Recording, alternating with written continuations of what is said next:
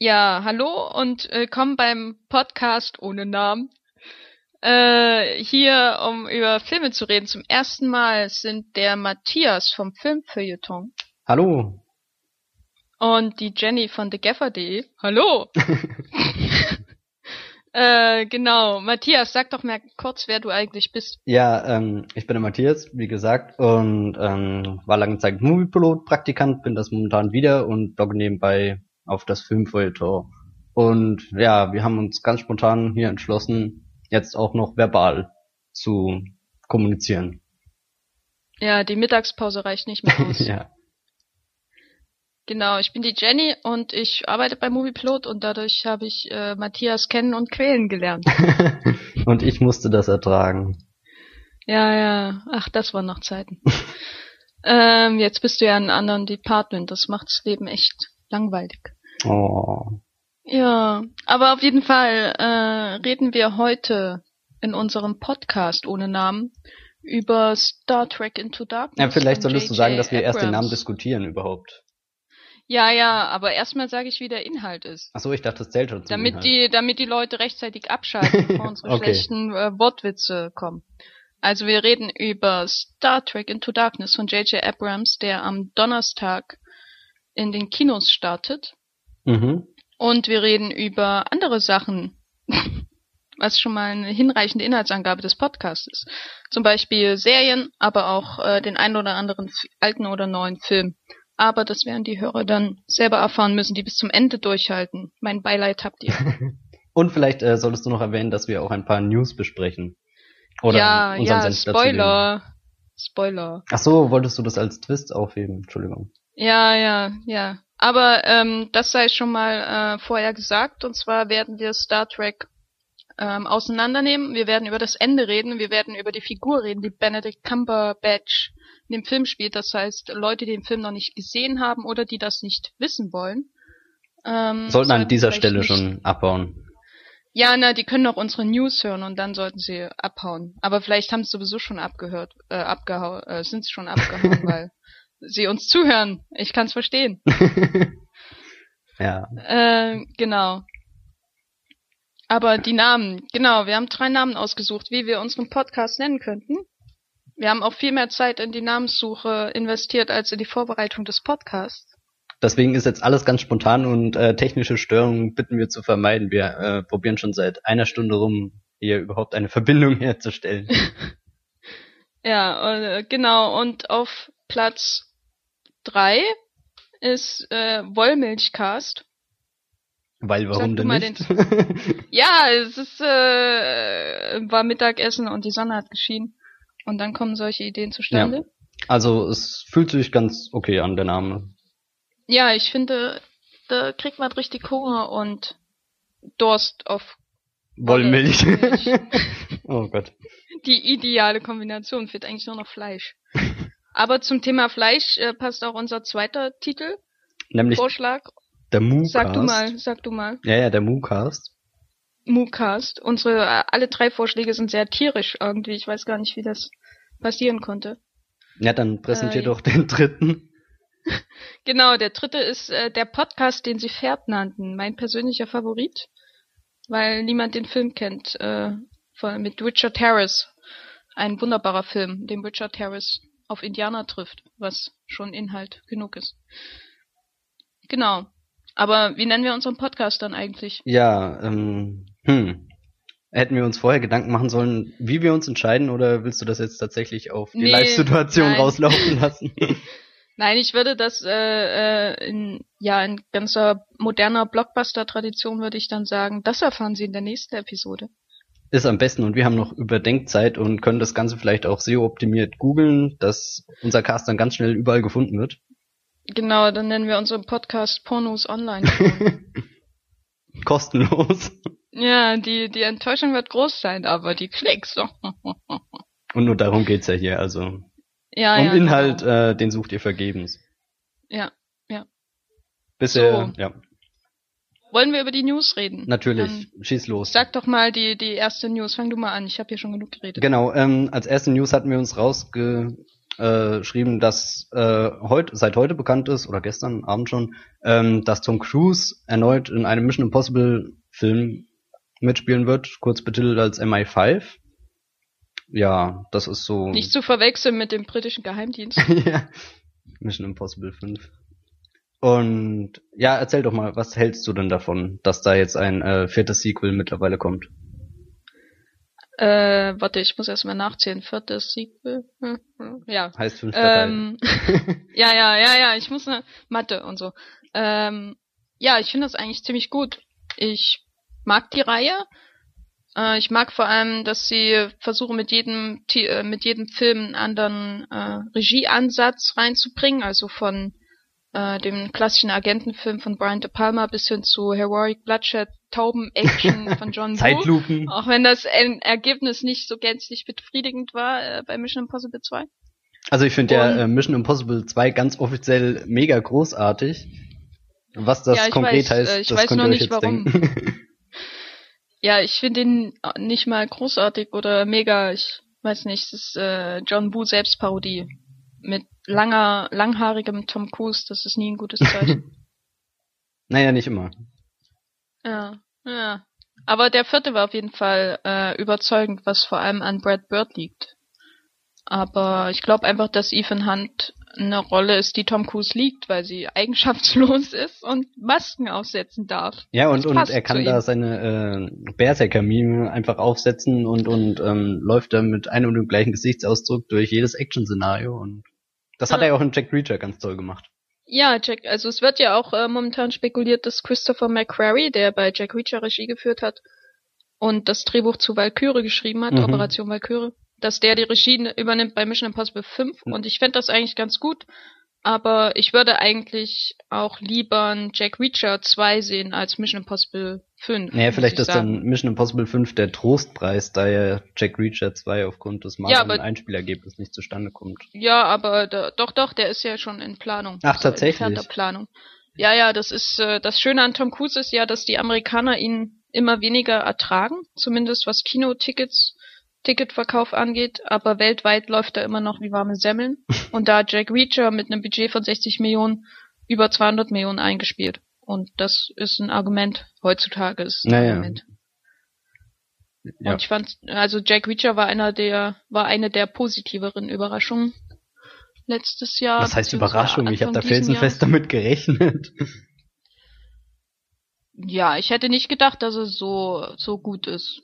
Und äh, ich, das Einzige, was natürlich äh, beim zweiten Fall fehlen wird, ist der großartige Werner Herzog, also, der Jack Reacher äh, zu einem wahren Highlight gemacht hat. ob, obwohl er ja ähm, nichts gemacht hat, das muss man ja betonen. Also Er hat Werner Herzog gemacht, das reicht. und und er hat sich wör- wörtlich gegen das Schauspielern verweigert. Also er äh, war einfach da und Ja. Aber wenn er da ist, da ist schon mal mehr da, als wenn Tom Cruise da ist. Das auf alle Fälle. Ja, ja, ist auch Mathematik. Gut, die zweite News. Oder möchtest du noch äh, Achso, ja, ich, ich, ich wollte auch MI5? noch sagen, ähm, dass ich ein Mission Impossible 5 befürworte, da Hm? ich äh, so als kleiner Fan der Reihe ähm, den dritten auch mochte und den vierten besonders und ja, dementsprechend habe ich nichts gegen den fünften und wenn das dann so ein Mischmasch aus äh, einem möglichen Jack Reacher und den bisherigen Mission Impossible Elementen wird, dann bin ich dem ganz positiv gegenüber gestimmt. Ja. Hättest du irgendeinen Wunschregisseur, der bei MI5 Regie führen sollte? Ähm, die Frage Außer überfordert. J.J. Abrams. nein, nein, ähm, J.J. Abrams auf keinen Fall. Ähm, Christopher McQuarrie finde ich jetzt schon eine interessante Wahl. Ich hatte ehrlich gesagt keine Ahnung, dass es da schon einen Kandidaten gibt. Ich hätte auch nichts dagegen, wenn das nochmal Brad Bird macht. Aber ich denke, Ja, der wird sich nicht so gern in einem Franchise auf ewig aufhalten wollen. Also ich schätze, die Chancen sind dann eher nicht so groß. Ja, das wünsche ich ihm auch, dass er Dass er da ähm, seinen eigenen Weg lieber geht. Also dazu ist die Mission. und Star Trek 3 macht. ja. Es hängt alles zusammen in diesem Podcast schon. Oh. Ja, man darf ja träumen. ähm, gut, dann gehe ich zur zweiten News, Ja. die wir uns ausgesucht haben. Die ist schon ein bisschen älter. Und zwar hat Zach Braff äh, Kickstarter in Anspruch genommen, um seinen neuen Film zu finanzieren und hat innerhalb von wenigen Tagen zwei Millionen Dollar dafür bekommen. Es sind jetzt schon, glaube ich, um die fünf Millionen, die die Leute äh, via Crowdfunding gespendet haben für das Projekt. Und das soll eine ein quasi Sequel von Garden State werden, ein Film, der zur Erinnerung 36 Millionen Dollar eingespielt hat und ungefähr 5 Millionen gekostet hat. Also äh, kein Misserfolg war, kein finanzieller. Abgesehen davon hat Zach Braff ja noch Scrubs gemacht, jahrelang. Und nun nimmt er die Fans in Anspruch, um seinen Film zu finanzieren. Was sagst du dazu? Ähm, ja, wir hatten ja uns schon im Voraus kurz drüber ausgetauscht und an dieser Stelle, ich bin ein sehr großer Fan von Garden State und ja, insofern hat es mich selbst dann überrascht, dass ähm, der Film, vielleicht sollten wir noch kurz sagen, er heißt Wish I Was Here. Also, ja, was schon furchtbar klingt. äh, Wish I Were Here wäre schöner gewesen, ja. Ja, Oder, aber da ist sein Musikgeschmack zu schlecht für so einen Titel. Naja, egal. Ähm, und ja, ich muss sagen, der Film ist mir überraschend egal.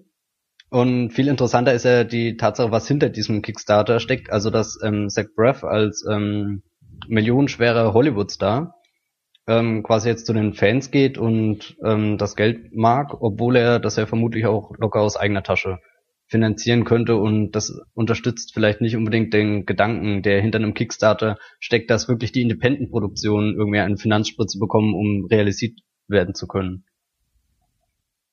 Also würdest du grundsätzlich ein Sequel von Garden State sehen wollen oder quasi Sequel?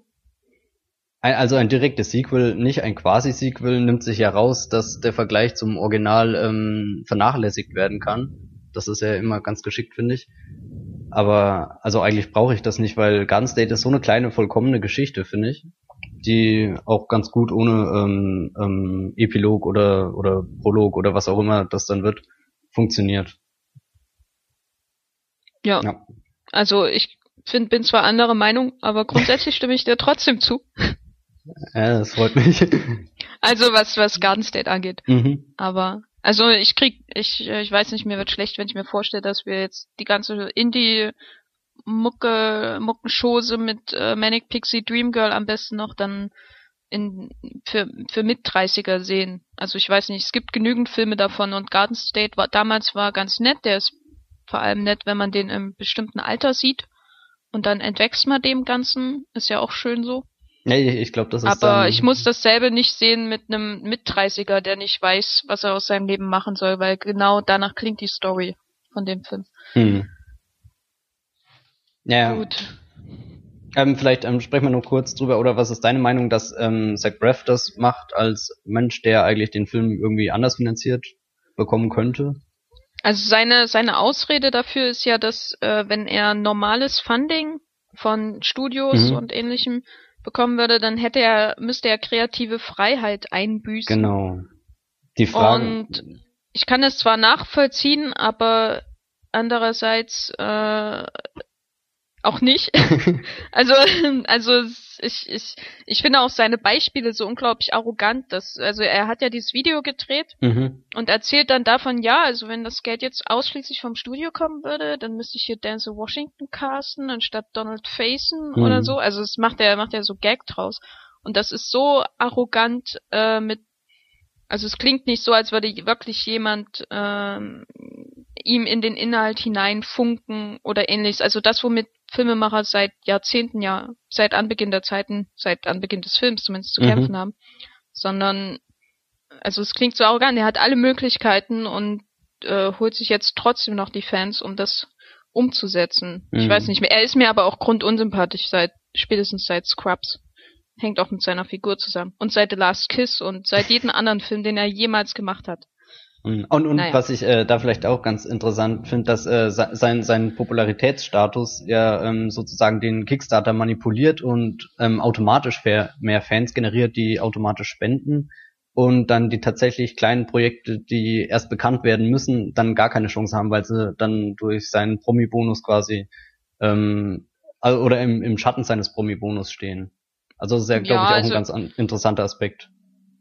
Ja, das, das weiß ich nicht so, weil ich glaube, die, die Schnittmenge zwischen den Leuten, die regelmäßig oder äh, ab und zu Indie-Projekte bei Kickstarter finanzieren und den Fans von Zach Breath die, die unbedingt Garden State 2.0 sehen wollen, die ist jetzt nicht so groß. Also ich glaube, da werden einfach viele Leute auf Kickstarter aufmerksam gemacht und lernen erstmal, was das überhaupt ist. Also das heißt, dann, dann Und- könnte äh, sogar Zach Braffs äh, Projekt gut für den Kickstarter sein, das jetzt. Ja, also ich kann mir das durch, also ich, ich kann mir das durchaus vorstellen. Ich glaube nicht, dass jetzt deswegen äh, das Geld äh, bei den wirklichen echten Indie-Projekten versiegt. Mhm. Weil ich glaube, das ist auch äh, eine große Publicity-Maschine für Kickstarter.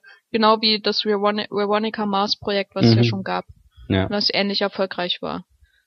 Äh, nee, ich glaube äh, eher, dass sie, die rennen alle hin und finanzieren das. Ein paar werden da bleiben und vielleicht äh, entdecken, was Kickstarter noch zu bieten hat. Und die meisten hauen dann wieder ab. Ja, also die so. Absprungrate ist. Die warten, die, ja, die warten dann, genau die Bounce Rate bei Kickstarter Ja. ist dann sehr hoch. Muss man auch ändern, also vielleicht Paginierung einführen, ich weiß nicht. Ja, ja, paginieren wir das alles. Das war der erste schlechte Wort. Bildergalerien. Viele Bildergalerien. Oh Gott.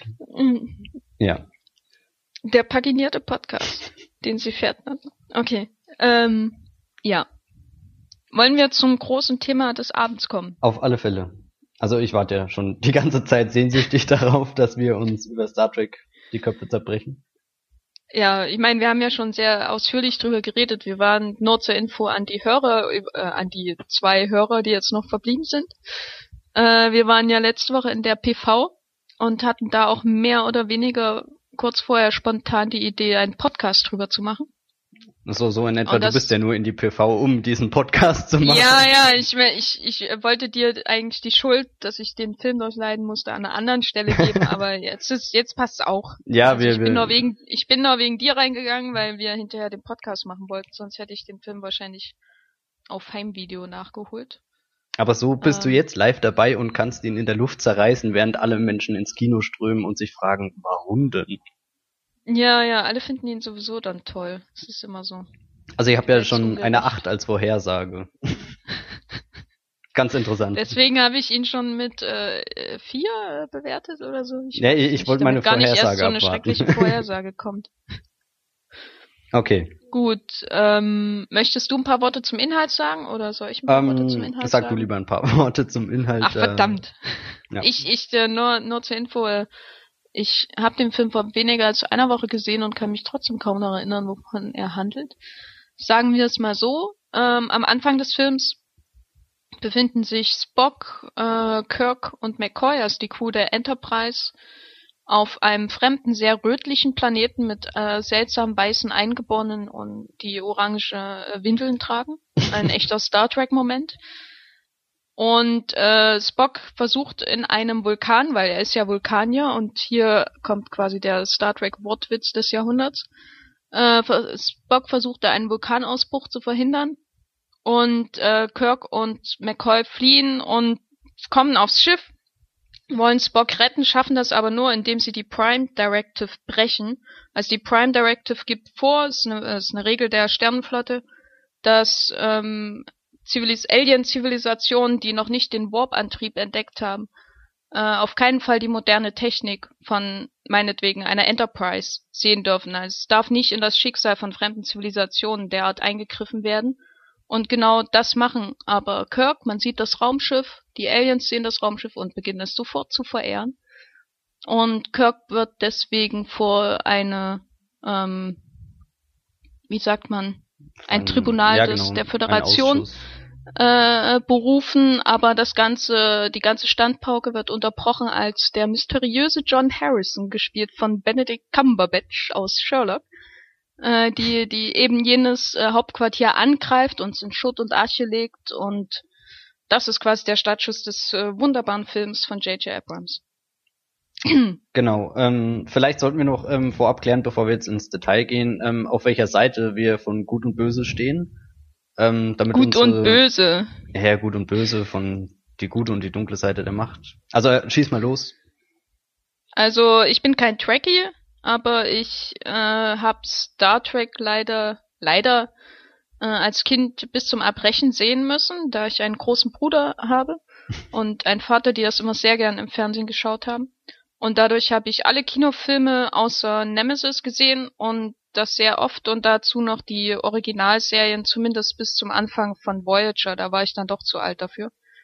Und ich habe das eine Weile lang gehasst, einfach weil ich es immer gucken musste. Und mittlerweile habe ich es doch ins Herz geschlossen, vor allem die äh, alle Abenteuer der Kirk Crew. Star Trek Next Generation jetzt nicht so sehr. Und insofern ist ich war, bin ich mit Star Trek aufgewachsen und sehe mich schon als Fan der Original-Franchise. Und du? Ja, ähm, ich bin da genau das Gegenteil, würde ich sagen. Ich bin mit Star Wars aufgewachsen und ich auch. Naja, aber ähm, bei mir war es dann einseitiger, dass tatsächlich nur das Weltraummärchen existiert hat und ich eigentlich die Existenz von Star Trek lange Zeit fast schon verleugnet habe und ähm, ja eigentlich gar keinen der Filme unbedingt sehen wollte. Also es hat mich nie interessiert wirklich und ähm, jetzt habe ich mir in der vergangenen Woche tatsächlich alle zehn Filme ähm, in einer kleinen Retrospektive angeschaut, um hier mitreden Kleine zu können. Kleine Retrospektive, das ist ja untertrieben. Hä? Das ist aber untertrieben, ja, kleine Retrospektive mit allen Star Trek-Filmen. Ja, ich äh, habe ja bisher noch keine der Serien gesehen, das wäre dann die große Retrospektive. Ja, ja. Deswegen habe ich das gerade so eingegrenzt. Nein, und ähm, ja, das war jetzt, ähm, also davor kannte ich bisher nur den First Contact. Und wie gesagt, mhm. jetzt kenne ich sie alle ähm, so richtig überzeugt. Oder zum Fan bin ich jetzt in dieser Woche nicht geworden, aber ähm, ich entdecke, was viele Menschen in Star Trek sehen, aber ich werde auf keinen Fall äh, ein Trekkie. Oh. Ja. Oh. So viel dazu. Und wie stehst du zum ersten Film von J.J. Abrams als dem ersten Star Trek Film? Genau, ähm, ah, ich muss einsteigen noch, bevor ich den First Contact sah, habe ich den J.J. Abrams, also das Reboot gesehen. Also wir können es als Reboot, denke ich, bezeichnen. Oder wollen wir uns darüber streiten, ob es eine Fortsetzung Im ist? Grunde, im Grunde ist es ein Preboot. Genau ja, genau, wie, ein Preboot. Äh, Planet der Affen. Der, der, ja. Also Rise of the Planet of the mhm. Apes. Genau, und ähm, das war 2009, habe ich den damals gesehen. Und da war ich schon ziemlich begeistert, weil das war einfach ein cooler Science-Fiction-Film und ich hatte ja keine Ahnung, was tatsächlich die Werte eines Star Trek-Films ausmachen. Und ähm, insofern war ich ziemlich begeistert davon. Also ich mochte ihn. Stehst du äh, Abrams generell positiv gegenüber? Ähm, was ich da vorgesehen hatte, war Mission Impossible 3, wie vorhin erwähnt, den mochte ich sehr. Und ähm, Super 8, kam der danach oder? Nein, der war der davor. Der kam, glaube ich, danach. Davor, keine Ahnung. Ähm, naja, dann hatte ich den entweder schon gesehen oder nicht gesehen. Egal, weil Super 8 ist ja auch so eher lalala und naja. Lalala. So lalala ähm. heißt. Kann man mal anschauen, ganz nett und ähm, dann doch lieber E.T. Ja, das ist jetzt aber mal wirklich ein guter Satz. Das sollten wir, äh, das sollten wir zum Motto machen. Nein, weil ich äh, kann mit J.J. Äh, Abrams so gut wie gar nichts anfangen. Mhm. Was auch daran liegt, dass ich Star, Star Trek, also seinen ersten Star Trek äh, überhaupt nicht mochte. Es war mir zu viel furchtbare Action. Also ich kann auch über die, die, äh, ja, die gebrochenen Gesetze äh, des Franchise kann ich noch hinwegsehen, wenn die Action wenigstens gut mhm. ist, aber J.J. Abrams hat so eine Wackelkamera, Overkill mit äh, Dutch Angles und äh, naja, auf jeden Fall hat mich der Film doch ein bisschen schockiert und Super 8 äh, hat mir ja ein bisschen mehr zugesagt, aber äh, hat, da störte mich dann auch dieser ganze Fake Spielberg-Gestus, der dann doch nicht wirklich aus tiefem Herzen kam und nicht konsequent umgesetzt Also er war, war zu oberflächlich und es ging nur um ähm, die audiovisuelle Ausstattung, aber es war nie das Herz dabei. Ja, es war alles, äh, man hat alle Elemente dabei, aber trotzdem funktioniert's nicht. Das ist schon ein bisschen seltsam. Mhm. Aber da merkt man dann erst, also dann lernt man erst äh, Spielberg zu schätzen, wenn man Super 8 sieht. Mhm. Also ja, ich, ähm, ich habe gerade nachgeschaut, Super 8 war äh, später, also 2011. Ja, ja. ja. Ähm, genau, insofern waren jetzt meine Erwartungen Star Trek Into Darkness. Äh, der wunderschöne Untertitel, der kann nicht oft genug betont werden. mal ähm, mit Doppelpunkt. Doch sehr niedrig. Ohne. Ja. Ähm, vielleicht, ähm, was ich noch sagen wollte zum Teil 1, ähm, dass ich da ja fast so klischeebeladen reingekommen bin und dachte, ähm, Star Trek ist langweilig und die Kostüme sind lächerlich und alles ist so ruhig und das ist keine wirkliche Science Fiction. Und dann sehe ich den ersten J.J. Abrams Film und denke mir, wow, das ist ja doch ein Spektakel. Ähm, das ja. vielleicht auch noch so zu meiner Hintergrundgeschichte. Dementsprechend war ich jetzt auch äh, Into Darkness positiv gegenüber gestimmt. Aber wie war denn so dein, sag mal, dein ersten, dein erster, mein erster Eindruck, Eindruck vom Film, genau. Start ja, ähm, sehr zwiespältig. Das war jetzt ähm, dieses Mal in 3D. Soweit ich weiß, ähm, viele Action-Szenen mit IMAX-Kameras gedreht, aber ein Großteil auch ähm, konvertiert. Ich bin mir jetzt gerade nicht sicher. Egal. Und ja, ja, Recherche. Recherche äh, gibt's ja nicht. Das zeichnet ja diesen Podcast aus, dass hier ja. alles sehr spontan ist. Mitunter auch, äh, was wir hier gerade reden. Ja, ähm, also dadurch, dass er ziemlich lang war, glaub gute zehn Viertelstunde länger als der Vorgänger, habe ich ähm, die Zeit nicht gemerkt. Also das schafft er gut zu kaschieren, indem er so ein wahnsinniges Tempo hinlegt, dass also ich eigentlich keine Minute Zeit hatte zu überlegen, schaue ich jetzt auf die Uhr oder schaue ich nicht auf die Uhr. Dafür ähm, geht aber gleichzeitig extrem viel verloren, weil er hat da so ein Staccato-Tempo im Schnitt, dass ähm, man gar nicht drüber nachdenken kann überhaupt, was da passiert. Das ist ja wiederum eigentlich negativ. Ähm, was ich gleich zum Einstieg mochte, war dieses Opening, das du vorhin beschrieben hast. Das hat mir einfach gefallen, weil da hat er angekündigt, er macht hier einfach eine Fortsetzung. Ähm, hier geht es darum, was Größeres, was Schnelleres, was Wuchtigeres zu machen als den ersten Teil und das ist ihm meiner Meinung nach gelungen. Also ich, ich rede schon von was Positivem. Achtung. Uh. Ja, ja, also ähm, das, das war einfach ein toller Einstieg. Du warst sofort wieder drinne. Ähm, die ähm, vertraute Musik kam und es hat einfach Spaß gemacht, dem Ganzen zuzuschauen. Und ich finde, eine äh, Fortsetzung darf sich da am Anfang auch so zehn Minuten rausnehmen, wo es einfach um das Abenteuer geht, um den Unterhaltungswert. Ich weiß ja, er wirkt auch ein bisschen befreit, weil er nicht wieder diesen ganzen Expositionsbla. Genau, er, er, er hat ähm, seine Figuren und, und kann gleich eingreifen und ähm, benutzt dann auch gleich die Beziehung zwischen Spock und Kirk. Also ähm, wer rettet den einen oder ähm, ist er es wert oder so. Das sind ja Themen, die im ersten Teil angesprochen wurden und dann auch gleich da am Anfang eingeleitet werden. Allgemein sind es ja viele moralische Fragen, die angesprochen werden und mehr oder weniger gut ausgebaut werden. Ich überlege gerade. Betonung auf mehr oder weniger. Ja, ja, ich überlege gerade, ob ich schon zu weit denke. Vielleicht magst du erstmal dann was erzählen, bevor wir das weiter ausweiten. Ja, so wie ich schon dezent angedeutet habe, hat mich dieser Film nicht überzeugt. ähm,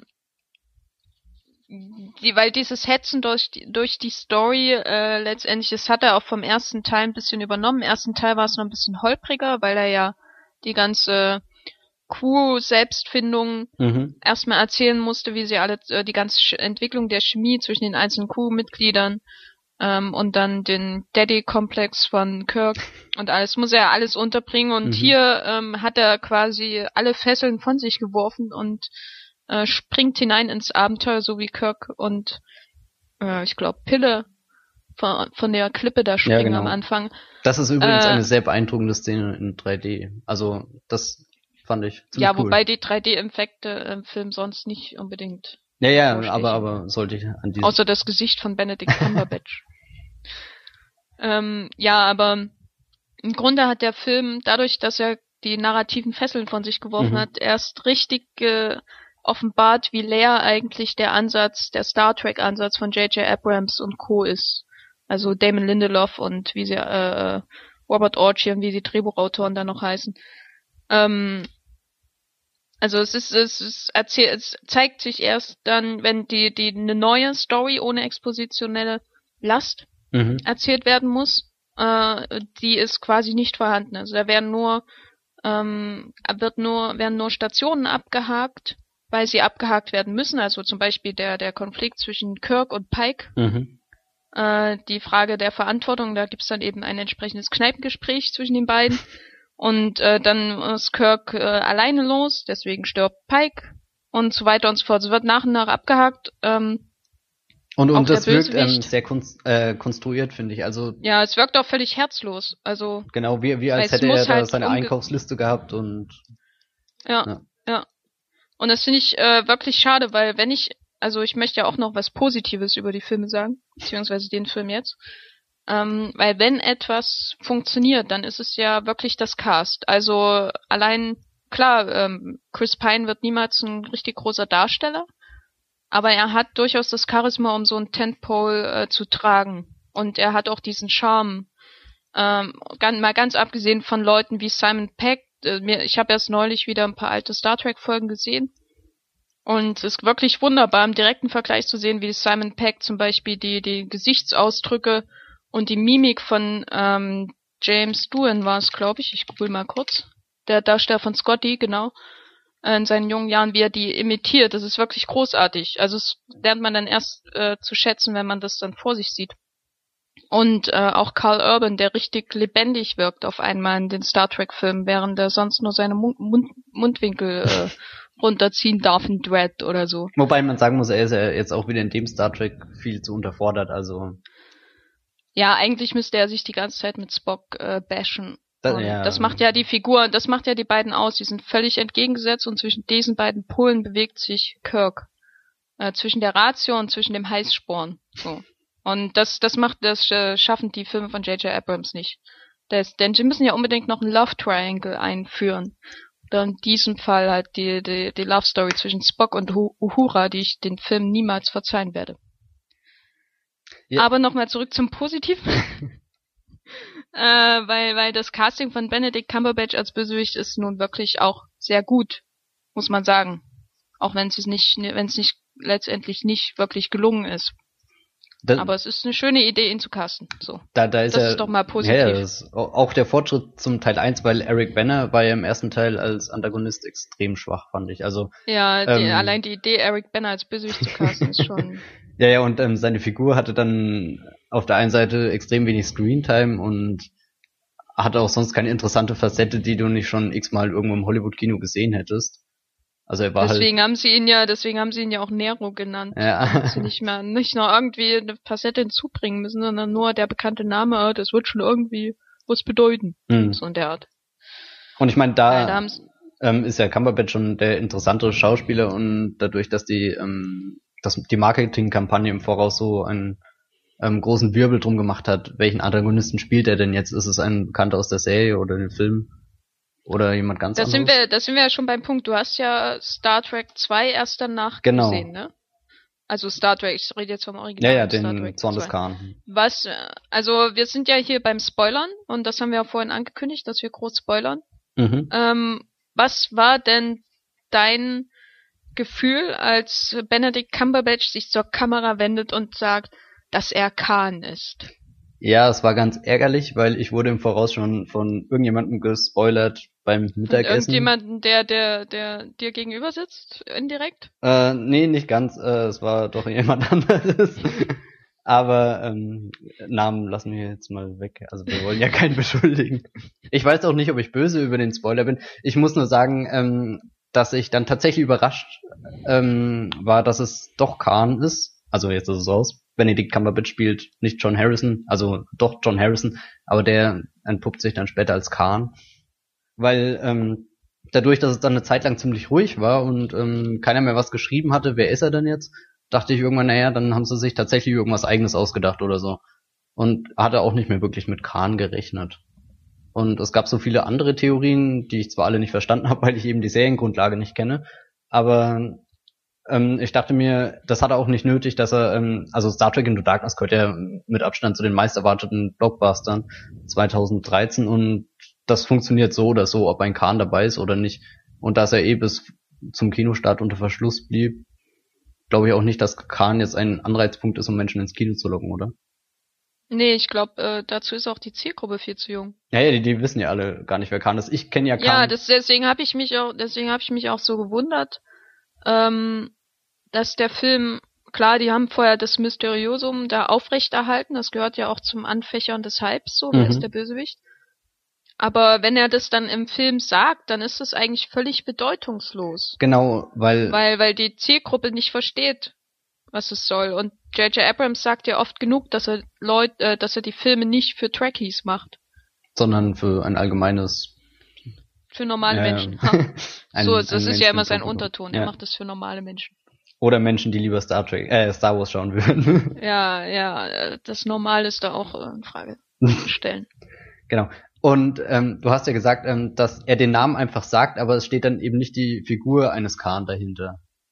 Also Ja. es kommt mir oft so vor, als ähm, läuft J.J. Abrams durch einen riesengroßen Fundus an alten Star Trek-Requisiten und ähm, hat dann vorher auf Wikipedia kurz gelesen, aha, das gehört zu Star Trek und das erwähnen die Trekkies und das gefällt dem Fandom und so.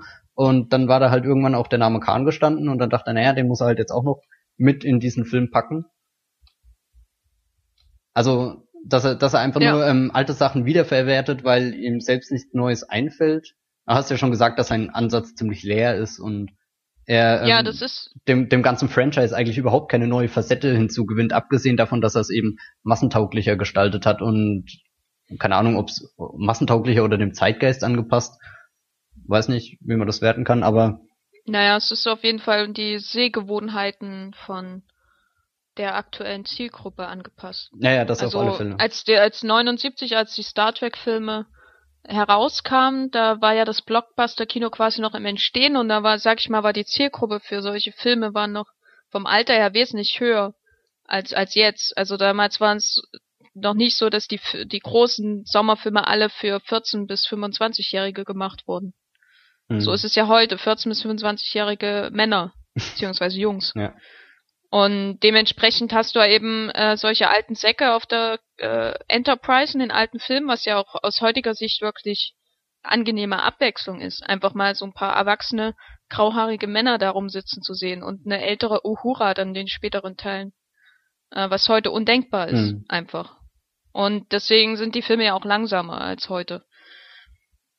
Ähm, ja, aber du hast schon recht, er kramt das heraus, weil er hat ja, also das ist ja immer das Problem, wenn man eine neue, äh, eine alte Franchise wiederbelebt, man muss ja einen bestimmten Wiedererkennungswert schaffen, weil sonst braucht man ja keine Franchise aufnehmen.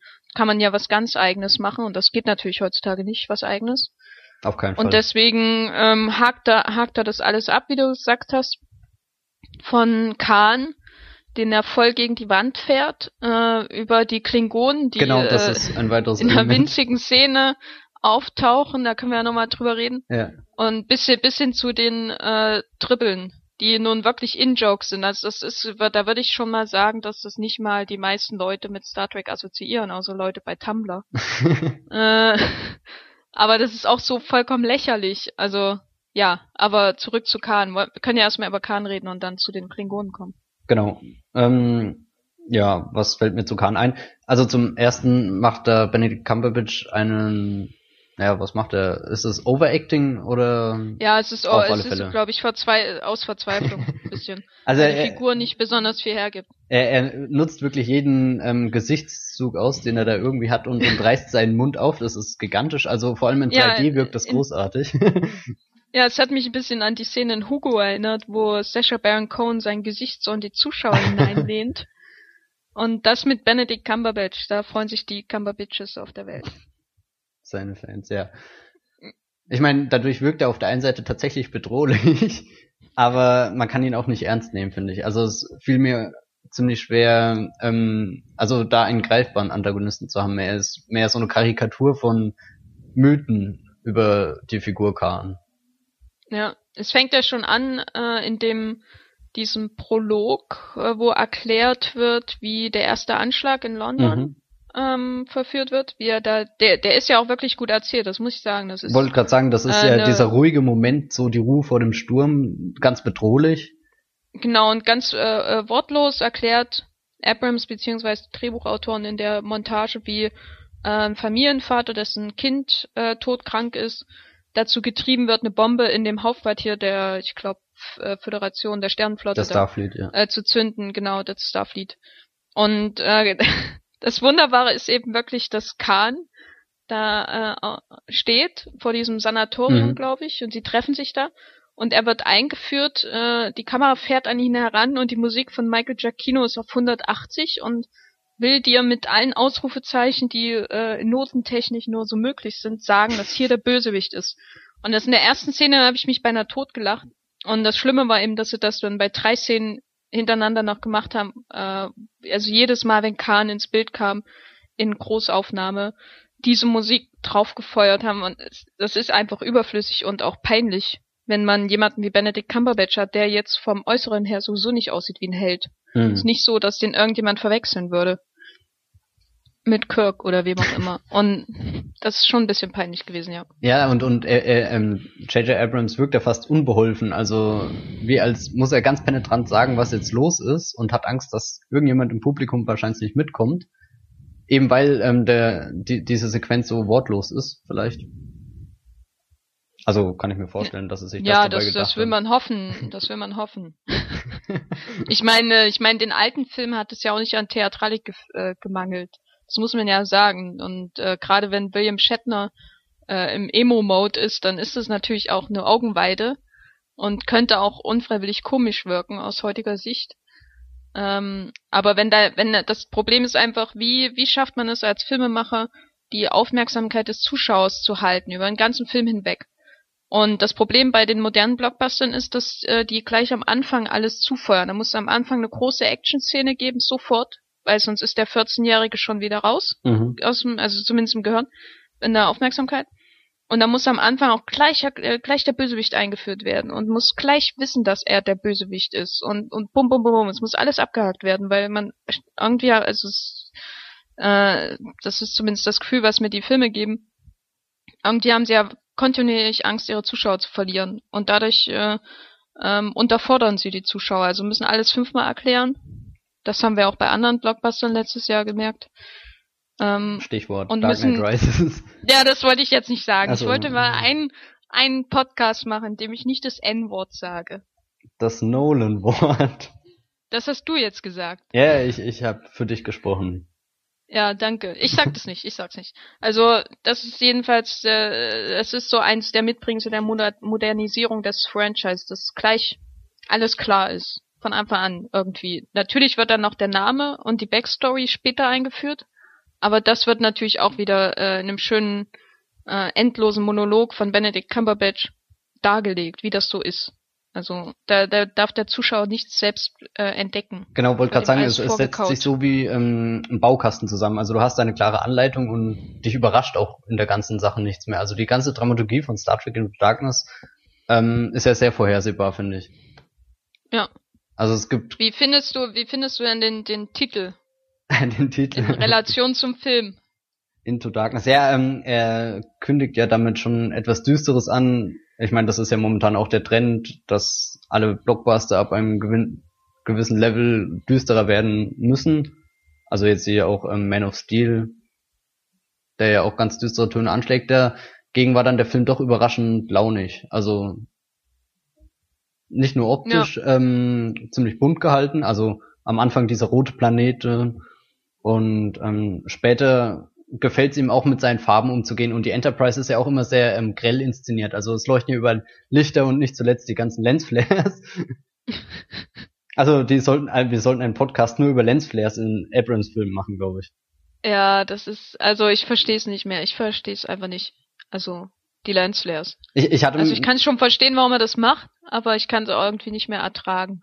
Also ich, ich ähm, mag das Ganze, wenn das das Bild ein bisschen ähm, aufwertet. Also schicker macht das, hat zweifelsohne seine Reize, aber in Into Darkness war es tatsächlich so übertrieben, dass es generell gestört hat. Es, es war sogar so viel ähm, Lensflare-Content da, dass ich im Kino saß und ähm, mitgezählt habe, wie viele gerade im Bild sind. Und, und das ist ja eigentlich schon katastrophal, dass ich überhaupt auf die Idee komme, die Lensflares mitzuzählen.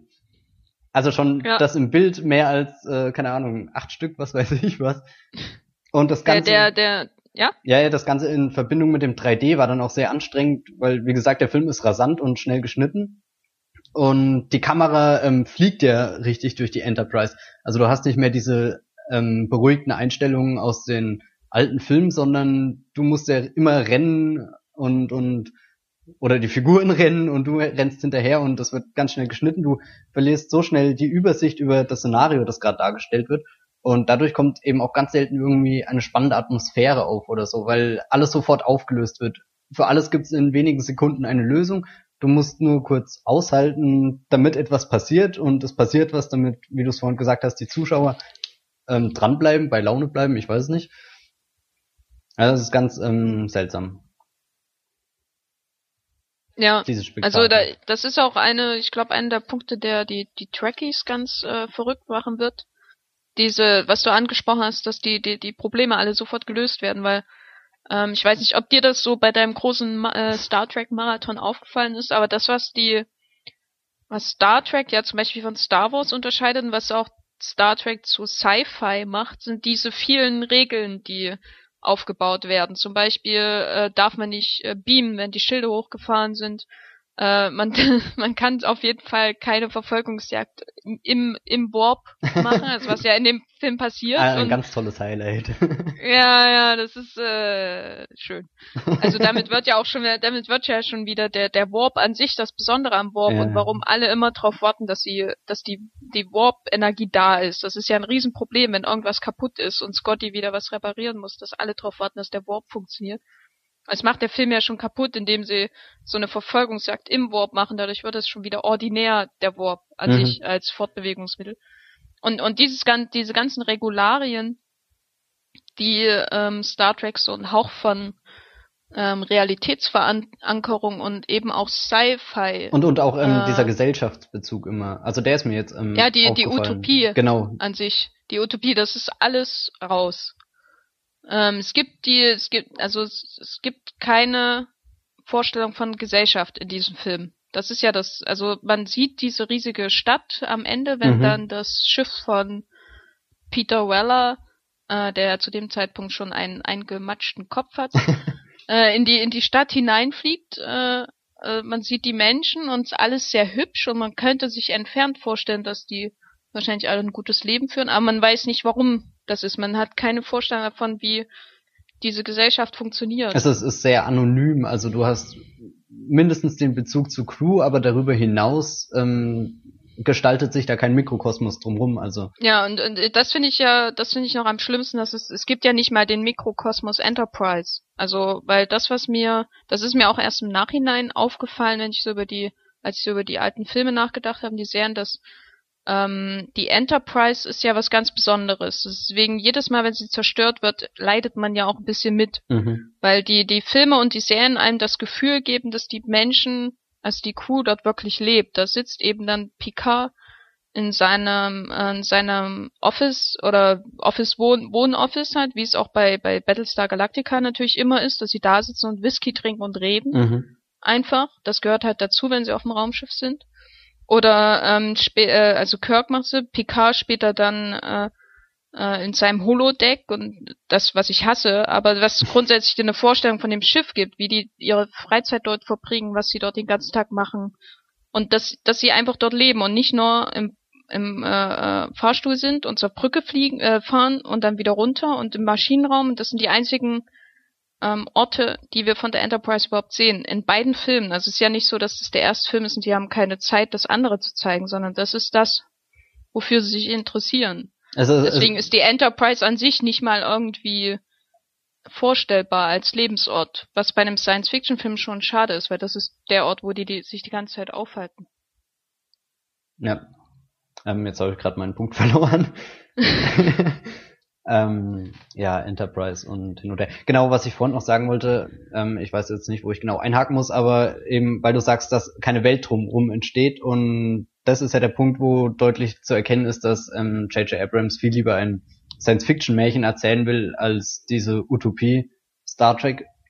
Also ihm kommt es viel mehr auf die Mission an. Ähm, also sie leben nicht Ja. auf der Enterprise, sondern sie haben immer eine Mission. Es ist ja, der Film nimmt sich, also äh, rasant geschnitten habe ich jetzt schon so oft gesagt. Also ähm, er läuft so schnell ab und ähm, gaukelt dir nur Momente vor, in denen Gefühle stattfinden, aber die sind dann sehr gestellt und absehbar, weil das jetzt so sein muss. Also du hast vorhin diese ähm, unsäglich tragische Geschichte zwischen Uhura und Spock angedeutet. Ah, Genau. Ähm, der Albtraum, der Albtraum. und also der romantischste Moment, das hatte ich ja ähm, dann gleich nach dem Kino schon erzählt, ist, wenn Uhura Spock auf ähm, seinen Helm drauf küsst, weil also und und wenn das schon das einzige an Romantik ist, was diese Beziehung transportieren kann, ist das schon sehr fragwürdig. Und da schafft das Ja, wobei, wobei ich sagen muss, dass ich auch nicht äh, Spock als äh, äh, Romans Puppy da irgendwie sehen will. Also ich will einfach gar nichts davon sehen. Ich will da auch keine Romantik. Ich will da einfach nicht, dass diese Beziehung existiert, weil das ist auch nur ein Eingeständnis an die die Zuschauerschaft, die es offenbar nicht akzeptieren kann oder das denken sich zumindest die Studio Heads. dass eine Figur, dass, äh, dass zwei Figuren in dem Team existieren, die keine Love Story haben. Weißt du, dass Hm. eine Figur wie Spock ist, äh, existiert, die nicht, deren primäres Ziel nicht ist, sich fortzupflanzen mit äh, der Frau, die neben ihm steht. Wobei, ähm, da finde ich das Ganze ja sogar einen interessanten Ansatz, dass man dann eine Frau in, sein, ähm, ähm, ähm, in seine Beschränktheit oder was auch immer ähm, schickt, die ihn da aufbrechen könnte, aber das ist, wie gesagt, nur ein Ansatz. Also er macht ja da gar nichts draus. Diese ganze Romanze oder wie man es auch immer nennt, Liebesgeschichte ist nur klischeebeladen und funktioniert von vorne bis hinten gar nicht. Ja, vor allem äh, beschränkt sie Uhura äh, also äh, Nur auf nur das Love als, auf, Interest. aufs Love Ja, Interest, genau. weil sie sie darf ja später mal darin scheitern, äh, ordentlich Klingonisch zu sprechen. Und äh, dann haut sie jemanden auf den Kopf und das ist dann ihr Einsatz. Und das ist für Uhura wirklich ein bisschen wenig. Dadurch bleibt im Grunde nur noch die Beziehung zu Spock und dadurch ist sie dann schon wieder kein vollwertiges Crewmitglied mehr, weil sie äh, im Grunde eine bessere Alice Eve ist. Genau, ihre Also Daseinsberechtigung beschränkt sich nur darauf, dass sie für Spock da ist. Ja. Und dass, äh, dass sie, sie ihn auftauen muss, das ist auch wieder so ein endlos leidiges Klischee, dass die Frau dann da ist, um den Helden aufzutauen und es nicht so richtig funktioniert und ach. Und allgemein dieses Auftauen bei Spock, egal ob es jetzt Uhura versucht oder ähm, Kirk ihm immer wieder vorhält, dass er nicht nur logisch sein muss, sondern das auch fühlen muss. Ähm, das ist ja ein Konflikt, der schon im ersten Teil geklärt wurde und jetzt im zweiten Teil nur noch wiederholt wird, wiederholt wird, aber sich nicht weiterentwickelt. Und das ist ganz schade. Also viele ähm, Sachen, die man jetzt hätte in der Fortsetzung logisch ausbauen können, ähm, bewegen sich einfach auf der Stelle und kommen nicht vorwärts. Ja, weil ich, weil ich glaube, dass da einfach auch nichts da ist, was ich weiter bewegen könnte. Also, Naja, ähm, dafür sind die, dafür sind die Ideen für die Figuren schon wieder zu flach. Ja, aber ich meine, man könnte ja durchaus erwarten, dass sich jetzt, ähm, wer hat das Drehbuch geschrieben? Ganzer Stab. Äh, der Orchie und der, der Lindelof. genau, der und Alex Kurzmann, genau. Ähm, also ich meine, das sind ja vermutlich drei mehr oder weniger kreative Köpfe. Dass die sich, Ja, die Transformers, Transformers geschrieben ja. Und Prometheus. Hey. ja, also Ja, gut, das spricht ja eigentlich für sie, Prometheus. oder? Ja, also zumindest für Damon Lindelof, aber ja. Naja, also zumindest erwarte ich schon, dass sich da irgendjemand irgendwelche kreativen Gedanken macht. Bei einer Fortsetzung, aber ich meine, der Hollywood-Alltag lehrt uns ja jeden Tag aufs Neue, dass das keine Routine zumindest ist. Was sagst du denn zu den Klingonen? Genau, die Klingonen ähm, würde ich auch in die gleiche Schublade wie Khan stecken. Also sie sind einer von diesen tollen Sachen, die J.J. Abrams irgendwo in seiner Spielzeugkiste entdeckt hat und unbedingt in den Film reinbringen wollten. Und dementsprechend kommen sie auch maximal zehn Minuten vielleicht vor. Und ihr Auftritt besteht ja wirklich nur darin, dass sie ankommen, wie du es von Klingonen erwartest, ähm, nicht kooperieren und auf keinen Fall auf einen Wortaustausch oder irgendwas stehen, sondern gleich das Feuergefecht beginnen. Also es ist äh, fast Diskriminierung von Klingonen. Schon seltsam, dass ich so denke. ähm, ja. Nein, also ich fand das ziemlich schade. Ähm, Ich finde die Klingonen eine ziemlich interessante Rasse und ähm, auch mit ihrem, ähm, was ich jetzt in den alten Teilen mitgekriegt habe, ihr Ehrenkodex und allgemein ihre Mentalität sind ja ein interessanter ähm, ähm, Kontrapunkt zu dem kurzweiligen oder schnelllebigen Universum von J.J. Abrams. Und da hätte ich gern gesehen, wie er mit dieser äh, Rasse, Spezies, was auch immer, mit diesen Aliens umgeht. Aber das kann er ja offensichtlich nicht und deswegen sind sie auch wirklich nur für eine Actionsequenz gut. Ja, ja. Die werden auch völlig verschwendet. Also, Ich meine, da, da muss ich nochmal kurz einhaken. Ähm, diese Ankunft auf Kronos ähm, fand ich schon beeindruckend. Da hat mir auch das Setting gefallen und das war alles ziemlich, ähm, ja, doch ansprechend gestaltet, so rein optisch. Aber es kam selten Atmosphäre auf.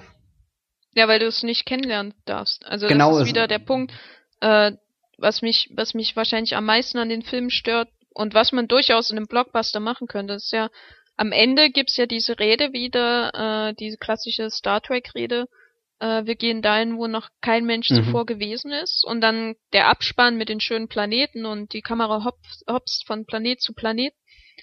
Aber im Grunde ist es genau das, was die, die Filme nicht liefern. Also es gibt nicht diesen Entdeckergeist, es gibt nicht dieses, wir sind hier im All und wir treffen auf ähm, neue Unendliche und alte, Weiten. unendliche Weiten, genau. Und, und, und das ähm, Schlimme ist ja, oder das Schockierende ist, obwohl sie ja die ganze Zeit wirklich durch den Weltraum springen von einer Station zur anderen. Also obwohl ja die Grundlage mehr als gegeben ist, ähm, ja. schaffen sie das trotzdem nicht da, ähm, was, was Aufregendes draus zu machen.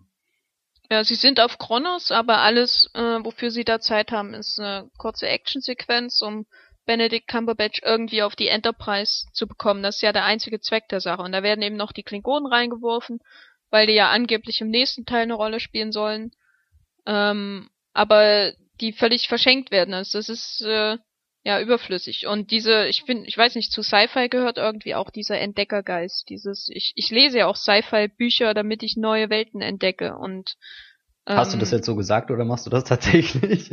Nein, ich lese nicht, äh, lese kein Sci-Fi, ich lese noch Fantasy. Aber ich würde Sci-Fi-Bücher lesen, um neue Welten zu entdecken. Aber man guckt ja auch, man guckt ja auch Science-Fiction-Filme. Also ich denke nur dran, wenn, wenn man Alien zum ersten Mal sieht und mit dem Schiff in so langsam auf diesen Planeten zufliegt. Das ist der Wahnsinn. Und dann in diese, diese Struktur da kommt und diese Eier sieht und wie langsam das alles passiert.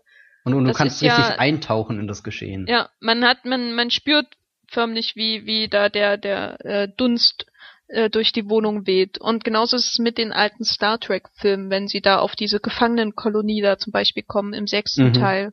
Oder so. Und man lernt diese verschiedensten Typen kennen. Oder was die ich, ihr Herz an irgendwelchen unpraktischen Stellen tragen. Was ich in den alten Teilen ganz immer aufregend fand, war in First Contact diese Sequenz, wenn ähm, sie draußen auf der Enterprise sind und irgendwas montieren und da dann ja. ebenfalls die Borgs kommen und also sehr ruhig und, und ganz stumm und kaum Wortwechsel und das war echt sehr an, also äh, diese angespannte Atmosphäre und, und sowas vermisst du halt komplett in Into Darkness. Ja. Oder am Beginn vom äh, sechsten Teil, wo die ähm, Schwerkraft aufgehoben genau, wird und, und ähm, nur diese, diese Attentäter mit diesen ja. äh, Moonboots da.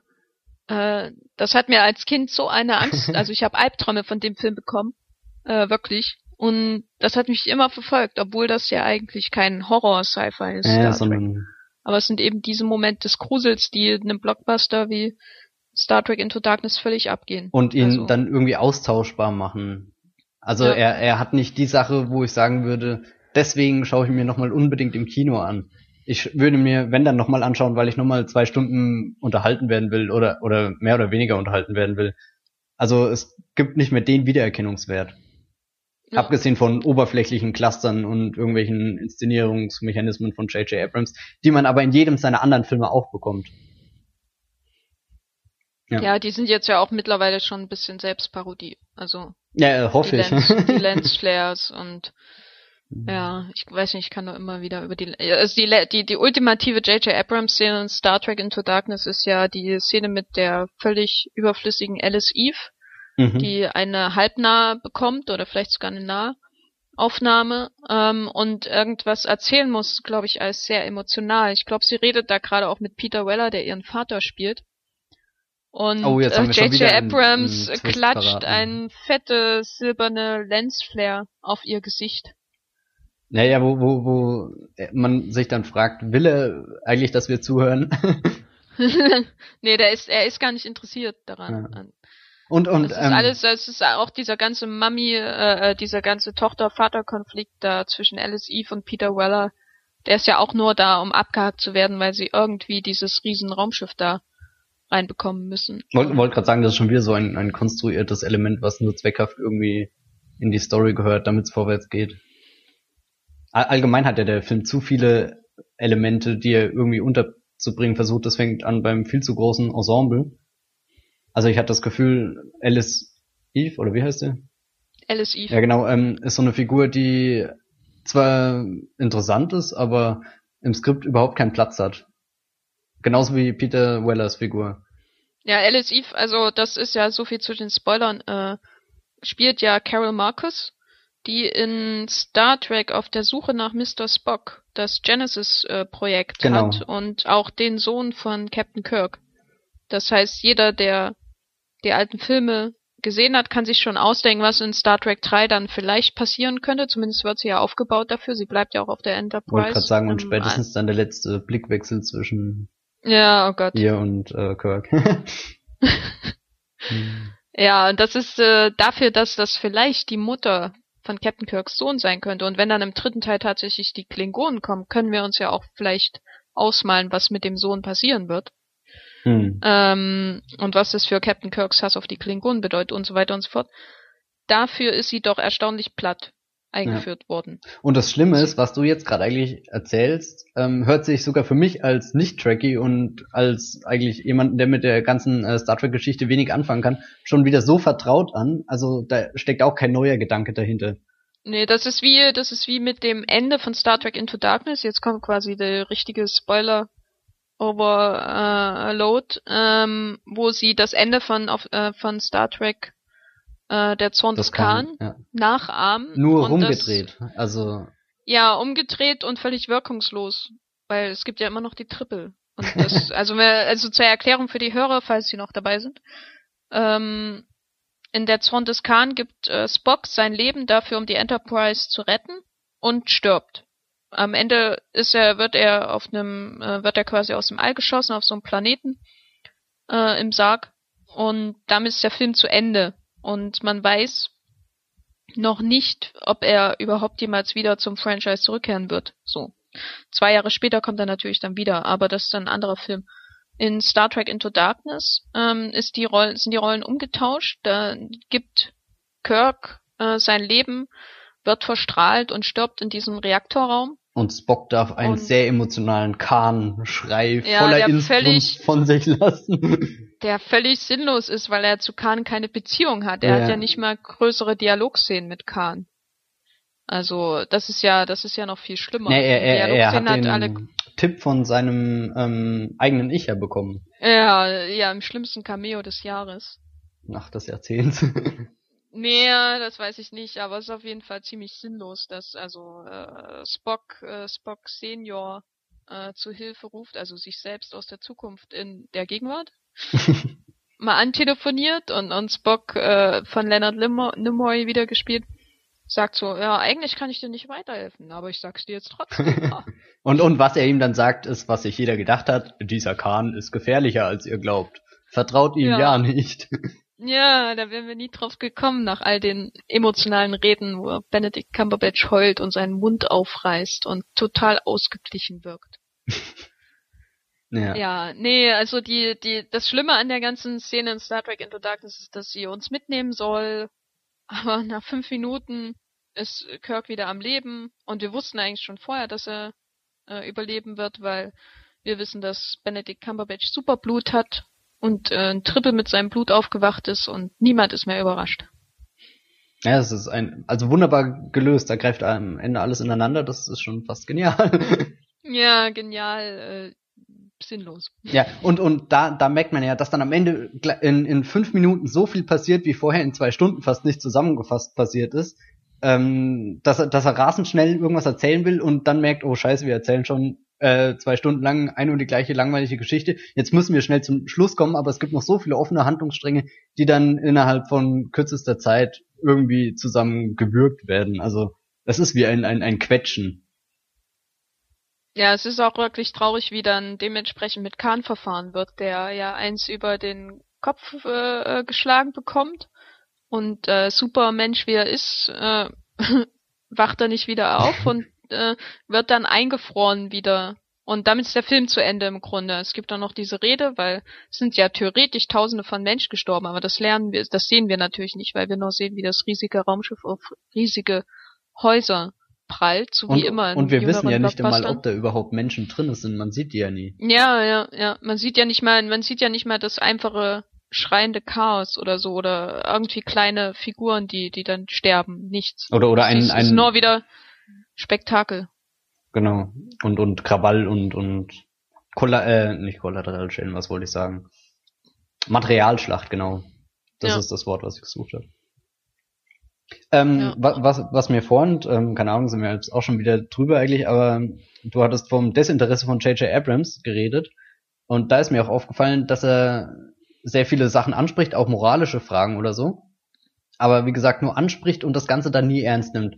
Ähm, als konkretes Beispiel, ähm, Kirk wird beauftragt, ähm, ähm, John Harrison zu ähm, eliminieren und muss dafür ja ähm, auf Kronos landen und also weil er sich da versteckt. Und das widerspricht ja den Richtlinien der Sternflotte oder irgendwie so.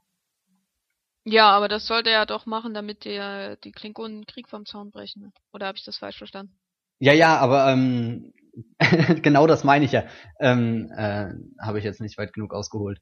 Das entfaltet sich ja auch äh, immer später erst der, der eigentliche Plan äh, dieser Mission. Ich meine jetzt ganz am Anfang als Zuschauer denkst du, ähm, er bricht da bewusst die Regeln, also ja. wie es Kirk ja immer macht. Und dann besteht ja auch kurze Zeit die Gefahr. Ähm, es wird oft genug erzählt, wir, wir könnten hier jetzt diesen Krieg entfachen. Aber sobald er dann ja. auf Kronos gibt, äh, es gibt nur noch diese kleine Actionsequenz und keine dieser Bedrohungen mehr, diese Sachen, die das ganze Universum auf einmal auf den Kopf stellen könnte. Also wirklich ein riesengroßer Krieg zwischen Klingonen und Menschen. Das wäre ja wirklich was Aufregendes. Ich hoffe, dass er sowas in Teil 3 irgendwann kommt. oder so, und, und da, da fehlt dann jegliche Konsequenz oder so. Ja, da, da fragt man sich, wenn sie schon den Film Star Trek Into Darkness nennen, warum sie dann den Zuschauer so sanft entlassen und nicht äh, damit enden, dass Khan vielleicht besiegt ist, äh, sondern der nächste große Konflikt schon ansteht. Das lassen sie ja vollkommen, vollkommen aus. Genau, das, wollt grad, ähm, das ist ein interessanter Punkt, dass ähm, beide Abrams Star Treks als eigene Abenteuer funktionieren. Also man hat nicht wirklich das Gefühl, in einem, einer ähm, fortläufigen Filmreihe drinnen zu stecken, weil jetzt auch Into Darkness für sich ganz schön abschließt und ich finde, es gibt auch keinen Ansporn auf Teil 3 jetzt unbedingt zu hoffen. Nee, also sie führen die Figuren ein, die, also sie für, führen die Klingonen ein für Teil 3, sie führen Alice Eve beziehungsweise Carol Marcus ein. Ja. Aber ähm, es gibt keine Dynamik, die jetzt von der Handlung allein zum dritten Teil führt. Mhm. Ich meine, das ist ja jetzt auch, das, bei anderen Filmen würden wir es kritisieren, zum Beispiel, also bei, äh, meinetwegen das The Born Legacy oder so, der mitten in der Handlung einfach aufhört. So. Aber, aber um, das hat einen Reiz, das ist in Born Legacy so ähm, konsequent umgesetzt. In Born Legacy finde ich das äh, äh schon fast Zuschauer verachten. Ja, jetzt echt? ja, ja, also ich, ja, ich mag ja Tony Gilroy, den Regisseur. Mhm. Und ich habe mir den ganzen Film äh, schön geredet, bis das Ende kam. und dann hatte ich einfach keine, äh, ich weiß nicht, dann, dann war bei mir der, der, äh, weiß nicht, die Geduld geplatzt. Die Geduld, das ging ja. einfach nicht. Sagen wir, der, so der, der Film war insgesamt sehr schwierig, aber. Ja, er war interessant. interessant. Und, und eben dieses nee, aber, Interesse ja. fehlt ja jetzt in Star Trek komplett. Mir, mir hätte sogar ein ganz dreister Cliffhanger besser gefallen, dass Kirk meinetwegen gar nicht mehr aufgewacht wäre oder so. Selbst wenn ja, ne, das wäre dann wie im, wie im zweiten Originalteil gewesen. Genau, den ich ja zu das dem Zeitpunkt mal, noch nicht kannte. ja, das wäre das wäre auch mal was anderes gewesen, so für moderne Blockbuster, dass sie, dass man nicht weiß, dass dem Helden gut geht am Ende. Hm. Also einfach ich mein, mal sich trauen, sich aus Konventionen auszubrechen. Ja, man kann sich natürlich denken, dass, dass die dass Star Trek ohne Kirk nicht funktioniert. Aber wenn sie was wirklich ein, ein eigenes machen wollten, dann hätten sie das vielleicht machen sollen. Aber ich weiß es nicht. Also die, die, die Filme sind kontinuierlich quasi in dem Widerspruch, was eigenes zu machen und äh, Wiedererkennungswert zu schaffen und dann kommt eben sowas bei raus wie äh, Kirk äh, äh, gibt das äh, gibt sein Leben und wird wiederbelebt ohne, also da, das ist dann nur noch die Hülle von dem, was eigentlich mal im zweiten Teil vorhanden war. Ja. Und jegliche emotionale Kraft ist ausgesogen. Ich weiß nicht. Oder Khan. Wir haben Khan, aber er hat, hat keinerlei emotionale Bindung oder Abneigung auch nur zu Kirk oder Spock. Also es bleibt einfach fast eine Farce. Seine, seine Figur ist eine Farce, die mehr vorgibt, als sie tatsächlich ist. Also ihm ja, fehlt sie dann sind Wiedererkennungswert für, für Zuschauer, die es nicht wiedererkennen werden. Aber, aber man so, wird sich trotzdem an Benedict Cumberbatch, äh, Batch, oh Gott. Bitch. Jetzt sage ich schon ja. selber. Ähm, also äh, seine Darbietung ist äh, auf jeden Fall ein, ein, eine Meme wert. oder, oder mehrere ja, GIFs. Auf jeden, ja, äh, da werden GIFs für die Jahrhunderte noch gemacht aus seinen Szenen. Und ich glaube, das wird die, die, die, die Darstellung von ihm wird auch nicht gut altern. Also dafür ist er zu sehr im äh, Euro-Villain-Mode, also so, so als der britische Shakespearean Actor, der dann der voll am Rad dreht. Genau, also der, der ja auf manchmal, der einen Seite manchmal ist es schon, manchmal ist es schon auf Nick Cage Niveau. oh, in Einzelmomenten. Ich weiß nicht, ob ich das sagen würde, aber also er macht's dann wieder, er macht's dann wieder gut. Dem, also diese eine Szene, äh, wo man quasi nur seine Großaufnahme sieht und er dann leider, muss ich sagen, auch noch anfängt zu heulen. Ähm, das ist schon sehr eindringlich gespielt und äh, deswegen ist es nicht gänzlich over the top, aber er arbeitet letztendlich auch mit nichts. Also seine, die ganze Motivation von Khan ist ja völlig bescheuert. Also. Mm, ja, so. Wenn, wenn man drüber nachdenkt, in dem Moment, als die Geschichte erzählt wird, hast du ja wie gesagt nicht die Gelegenheit, überhaupt über irgendwas nachzudenken, weil alles in Lensflare-Explosionen erstickt wird. Ja, in dem Moment, wo, wo er erzählt, wie das mit seiner Crew war, denkt man ja auch noch, man sieht vielleicht irgendwas von denen mal. Ich meine, die sind ja die ganze Zeit da. Achso, ja, ja, seine, seine Crew. Ja gut, du, du siehst die, diese ganzen Särge, ja, die siehst du ja zu, oder Särge sage ich schon. Ja, aber, aber wir lernen, wir lernen die Crew nie kennen, wir lernen ihn nie wirklich kennen und deswegen ist seine, die ganze Motivation für seinen Angriff auf die Sternenflotte völlig äh, äh Hanebüchen. Während das bei den Original Hanebüchen ist ein schönes Ja, ja, das ist wunderbar. Ich sollte das auch öfter verwenden. ähm, während der, äh, während beim Original ist der die die Motivation von Kanye sehr simpel. Er will Rache, weil Kirk ihn indirekt dazu äh, indirekt halt seine ganzen genmanipulierten Supernachbarn gekillt hat, indem er ihn auf diesem Planeten ausgesetzt hat, wo dann äh, der dann letztendlich in einer, einer Wüste, in einer äh, endete, was und, Kirk und, nicht wusste. Vor allem ganz wichtig, ähm, es ist was Persönliches zwischen Khan und Kirk. Ja, es ist einfach Rache. Rache ist halt ist ein sehr simples Motiv, aber auch sehr aber es funktioniert. zu verwenden.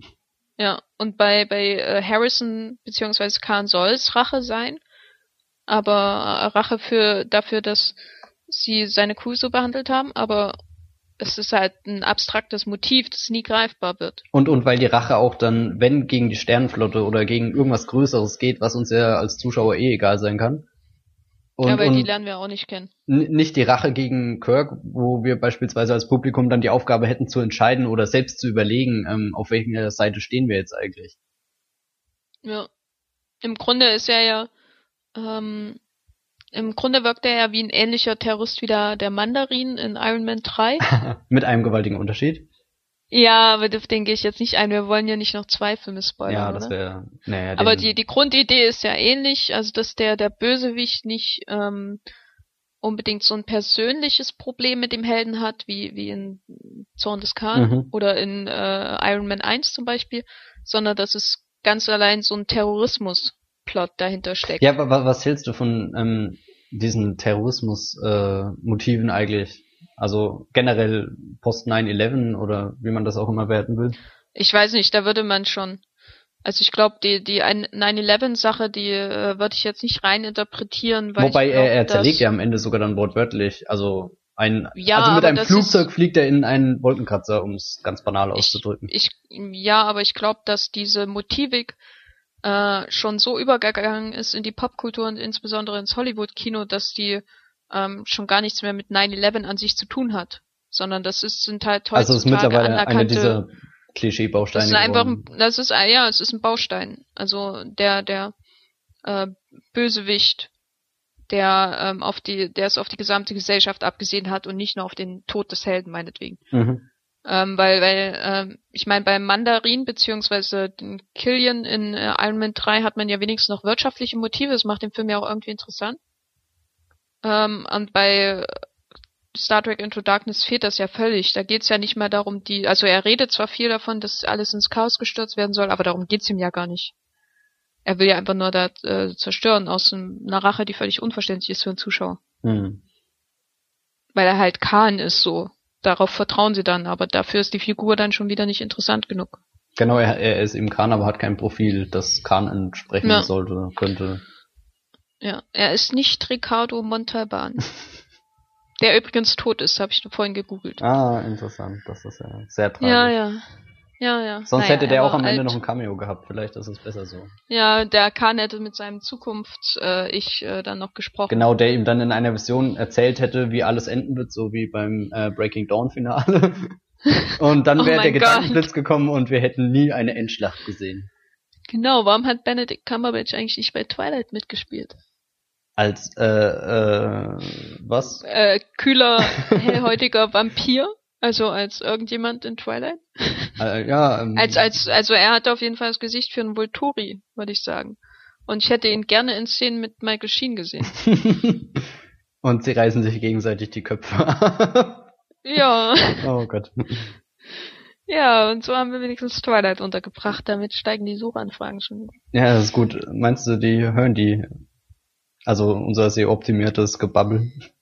Ja, wir haben jetzt auf jeden Fall die Twihards, die, die bis jetzt durchgehalten haben, die werden jetzt bei uns bleiben, ne? Also. Ja, wollte gerade sagen, es geht hier um, um, um, um, um Cumberbatch und, und Twilight und, und was macht da der Fandom daraus?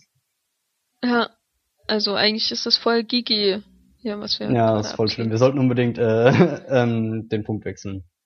Ja, wollen wir, also abschließende, sag mal einen abschließenden Satz zu Star Einen abschließenden. Satz. Ich würde gerne noch was Positives sagen vorher. Ja, versuch's. Äh, versuch's. Ähm, ich weiß nicht, ob ich es schon mal erwähnt habe, aber die Optik gefällt mir bei Abrams, wenn er nicht nur alles in Lensflares ertränkt, also das ist die Voraussetzung, aber dann ähm, weiß er wenigstens, wie er ähm, mit seinen Farben spielen kann oder so. Also da hat er schon ein Händchen dafür, finde ich, dass er das Ganze stimmig irgendwo ins, ah nein, stimmig in Szene setzt, wäre schon wieder zu viel, weil das macht er ja letzten Endes nicht. Ja, aber er hat sehr schöne, ähm, starke Töne, Farbtöne. Ich versuche sozusagen Äh, ja. die positiv auszudrücken, dass die genau. Filme so hässlich aussehen, aber Echt, find, findest du sie Äh, richtig hässlich? Weil ich finde sie, ich finde sie ziemlich hässlich. Ich finde ähm, allein schon dieser Planet am Anfang, der so rot ist, mit den äh, weißen Leuten und Ja. den gelben Lätzchen, das ist alles so, äh, das soll einem so in die Augen springen, aber ist an sich für das Konzept eines Planeten, auf dem wirklich Menschen leben, also es ist unglaubwürdig und Ich- sieht ich halt muss falsch an- aus. an- es ist wie an- damals dieses rote Alien, das ich nie vergessen werde, das auf dem Eisplaneten rumrennt. ähm, in, Im ersten Teil. ach so, ja. Ja, das ähm, war ja auch aus Star Es Wars soll Episode alles 2 bunt geborgt. sein und es soll alles die Augen stechen, aber es ergibt in sich eigentlich keinen Sinn, dass es so aussieht, wie es aussieht. Hm. Naja, jetzt haben wir das auch schon wieder schlecht geredet. Dann ja, ja, erzähl weiter. Erzähl die allerletzte Instanz bleibt dann der Score. Also den mag ich einfach. Du hast zwar angesprochen, dass ähm, viel Krawall auch drin ist, also dieses ähm, ähm, penetrante Pochen, wenn ähm, der Antagonist gekennzeichnet werden soll. Aber abseits davon ist es schön, wie ähm, Michael Giacchino, spricht man jetzt aus, Giacchino, wie auch immer, ähm, mit den Motiven aus der den Originalfilm umgeht und dann also ich weiß nicht, ich mag einfach sein, seine Art von Musik, er macht das so spielend leicht. Das passt auch ein bisschen zum Abrams, zu, ja, zu den neuen Star Trek Filmen. Also diese Kurzweiligkeit wird auch vor allem durch die Musik transportiert. Ja. Ja. Und Ich habe mich gefreut, als am Ende vom Abspann äh, oder beim Abspann das Star Trek Theme kam.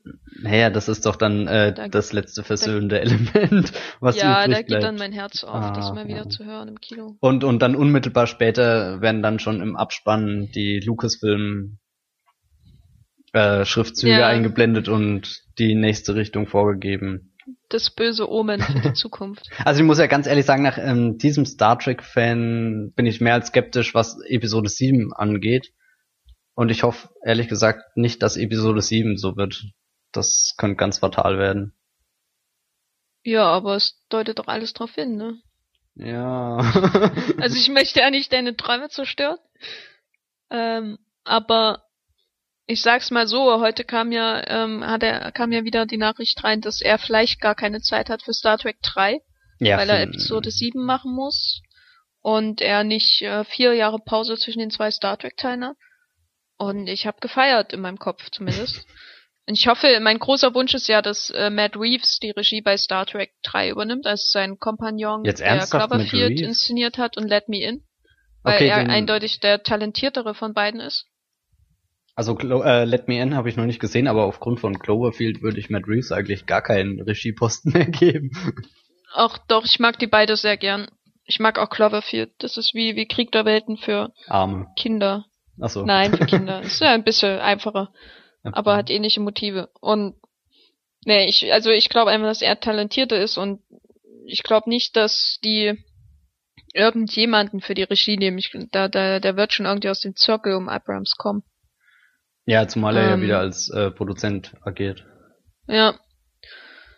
Oder es wird halt Brad Bird, das wäre natürlich äh, fantastisch. Aber den würde ich lieber mit Star Wars sehen. Aber glaubst Damit- du, dass, dass Brad Bird jetzt noch aus dem Abrams Gepansche irgendwas Gutes machen kann? Oder dass er jetzt zu sehr an die bereits etablierten Neu Neuerungen. Also ich, also ich erinnere nur ist. an die Fast and Furious äh, Franchise, das Franchise, die sich ja, mit wo es ungefähr fünf Filme gedauert hat, bis irgendein Regisseur irgendwas aus dem Ganzen rausgeholt hat. Ironischerweise ein Regisseur, der davor schon zweimal Ja, aber der eben auch weiter lernen muss. So ist es eben. ja, Das zeichnet ihn ja aus.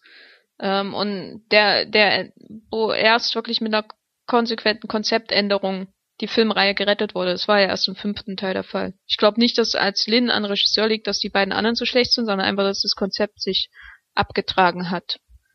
Äh, bei, schon bei Tokyo Drift sieht man ja, dass sie nicht mehr so richtig wissen, was sie machen Ja, sollen. Tokyo Drift war ja auch mehr ein Prequel, wenn ich mich erinnere. Ja, Oder irgendwie ja. sowas. Ja, schon lange nicht mehr gesehen.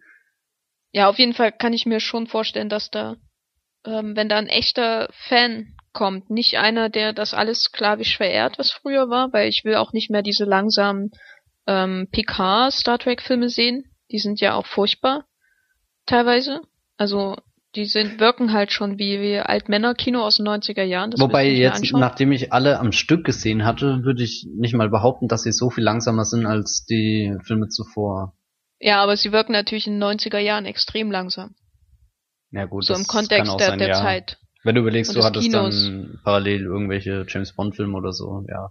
Ja, und also ich glaube nicht, also ich will auch nicht, dass sie dahin zurückkehren, aber Aber ein Einfach, bisschen äh, langsamer ein bisschen als Abrams. Charakterarbeit, ein bisschen mehr Sci-Fi und weniger äh, Wegrennen vor irgendwelchen Explosionen, das wäre schon ganz nett.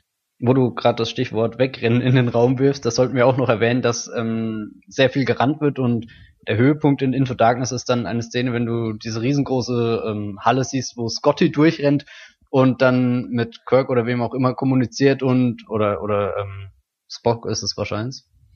Ich weiß es nicht mehr. Und dann tatsächlich sagt, äh, ich renn hier gerade, ich renn hier gerade. und Ja, also da das hat was urkomisches. Ja, das funktioniert aber auch nur, weil Simon Peck sagt. Ich glaube, bei jedem anderen hätte man sich dann nur noch. Nee, Karl Urban. Karl Urban wäre vielleicht die Alternative. Ja, Aber ja, äh, der rennt ja nicht, der ja, der ist Carl Urban. braucht das nicht. Gut. Äh, ja, gut, so Zeit- viel zu Star Trek. Ähm, ja, magst du Ich- noch ein Fazit sagen oder? Ich mag den Film nicht. Kurz und schmerzlos. Und ich hoffe auf einen Regiewechsel und ich habe umso mehr Angst jetzt vor Star Wars Episode 7. Aber andererseits, ich bin ja im Gegensatz zu dir auch kein Freund der vorherigen Trilogie und da wurde mir das Herz schon mehrmals gebrochen. Insofern, was soll jetzt Abrams noch anstellen? Also eigentlich, also ich halte ihn für einen fähigeren Regisseur als äh, äh, Lucas.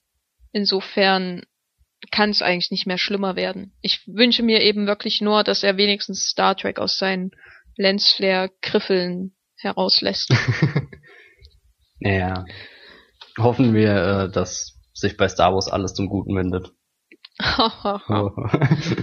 ja, in Dis bei Disney ganz bestimmt. ja, das wird grauenvoll. Aber darüber denken wir jetzt nicht mehr nach.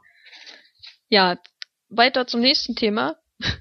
Also wir müssen, glaube ich, Äh. erstmal unseren Zuhörern, wenn sie bis hierhin durchgehalten haben, eine Verschnaufpause lassen. Ja, ja, hier bekommt er ein GIF von äh, Benedict Cumberbatch an dieser Stelle. Wird im Blog verlinkt.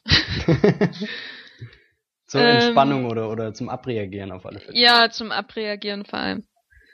Ähm, Ja, genau. Pause. Wir hatten ja überlegt, als, als zweites über Serien zu reden. Mhm. Serien, die wir gerade gucken oder die wir bald gucken, weil äh, dieses Jahr ähm, bekanntermaßen das größte Serienereignis des Jahrhunderts ansteht. Und damit ist nicht Genau Breaking. Bad Finale gemeint. Also das auf keinen Nein. Fall. Boah, jetzt sind gerade alle, alle Hörer abgesprungen. ja, jetzt ist hm, was nicht Breaking Bad? äh, nur Dexter? äh, nein, auch nicht. Äh, und zwar am 26. Mai bringt Netflix 15, glaube ich, waren's, äh, neue Folgen von Arrested Development online und dann wird äh, die Welt äh, hoffentlich nicht implodieren, aber es würde mich nicht wundern. Ja, und ganz wichtig, wie bereits bei House of Cards, alle gleichzeitig. Ja, deswegen Genau. werden sich da alle an dem Tag freinehmen und die, zumindest bei Moviepilot wird die, die äh, Produktivität äh, ins, in den Minusbereich fallen an dem Tag. Ja.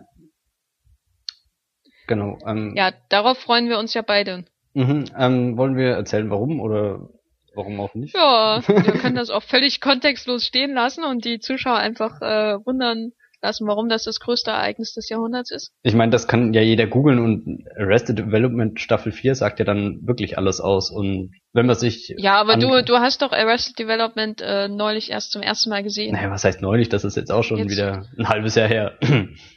Ach so, lange schon. ja. Na, dann beschreibe mal deine Begeisterung. ja, die Begeisterung für vielleicht die kurzweiligste Comedy-Serie, die trotzdem unglaublich intelligent ist und vielleicht auch erst beim zweiten Mal brillant wird. Also ich habe sie ja erst einmal durchgeschaut und freue mich jetzt schon sehr auf unseren äh, Bananaton.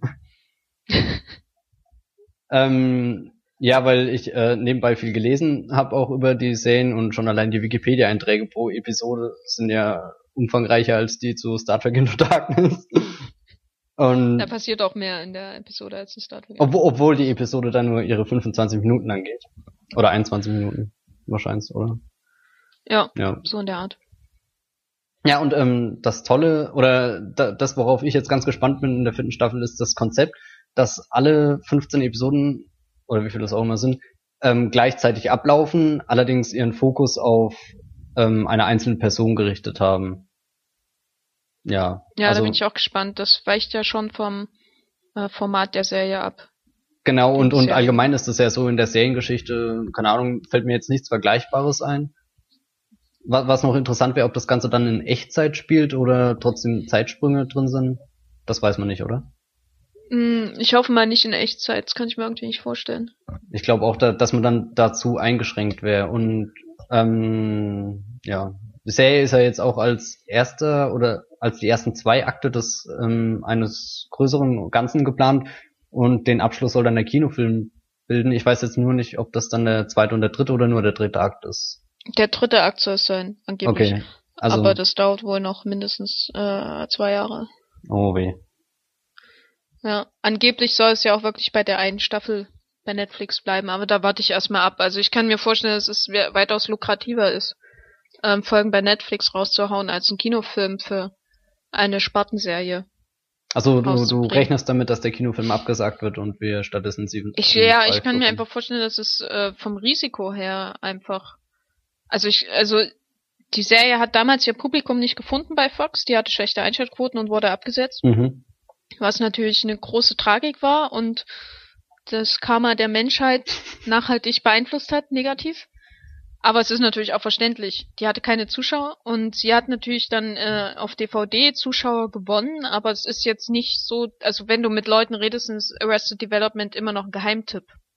Bei Ja, das habe ich auch in, noch In Deutschland Gefühl, erst ja. recht und äh, es ist nicht The Big Bang Theory oder so. Es ist nicht die Serie, die also einem als erstes einfällt, wo man sagt, ja, ist ja eigentlich ein Kinofilm, ganz logisch. So. Hm. Da würde ich sogar sagen, dass äh, Veronica Mars logischer ist als für, für einen Kinofilm, weil die Serie auch äh, mit ihren Film Noir Anklängen für, für ein 90 Minuten Minuten viel äh, sinnvoller ist, Hm. sag ich Dann- mal, als eine 20-minütige Comedy-Serie. Das wäre dann äh, bei Arrested Development auch sehr interessant, wie sich die Serie im, im langen, also also wie die im langen funktionieren kann, weil es ist ja schon so, dass anständig was passiert und immer was los ist. Und gerade diese 21 Minuten finde ich eine perfekte Laufzeit für eine Folge sind, oder? Also ich bin mir nicht Ja. sicher, ob das Ganze auch mit ähm, 40, 50 Minuten so gut funktioniert hätte. Ja, das möchte ich auch nicht unbedingt sehen. Also ich mag, ich finde die Idee nicht so toll, ähm, Serien in Filme zu überführen, außer vielleicht bei Star Trek. ähm, Und erst recht bei Comedy-Serien, die so kurzweilig sind. Also die, die leben ja auch davon, dass nach 20 Minuten dieses End on the next Arrested Development kommt und dich Ron Howard aus der Folge geleitet. Ich meine, das gehört ja dazu, Mhm. dass sie, dass sie kleine Geschichten ähm, sehr dicht und mit vielen Referenzen erzählen. Wollte Das gerade sagen, dann auf 90 diese ganzen Minuten. Referenzen sind ja das Spannende, also dass ähm, vorher eingeleitet wird, was du später erst passiert und rumgedreht. Ja, es reicht ja schon Buster. Die ganzen Hinweise auf Busters äh, Schicksal.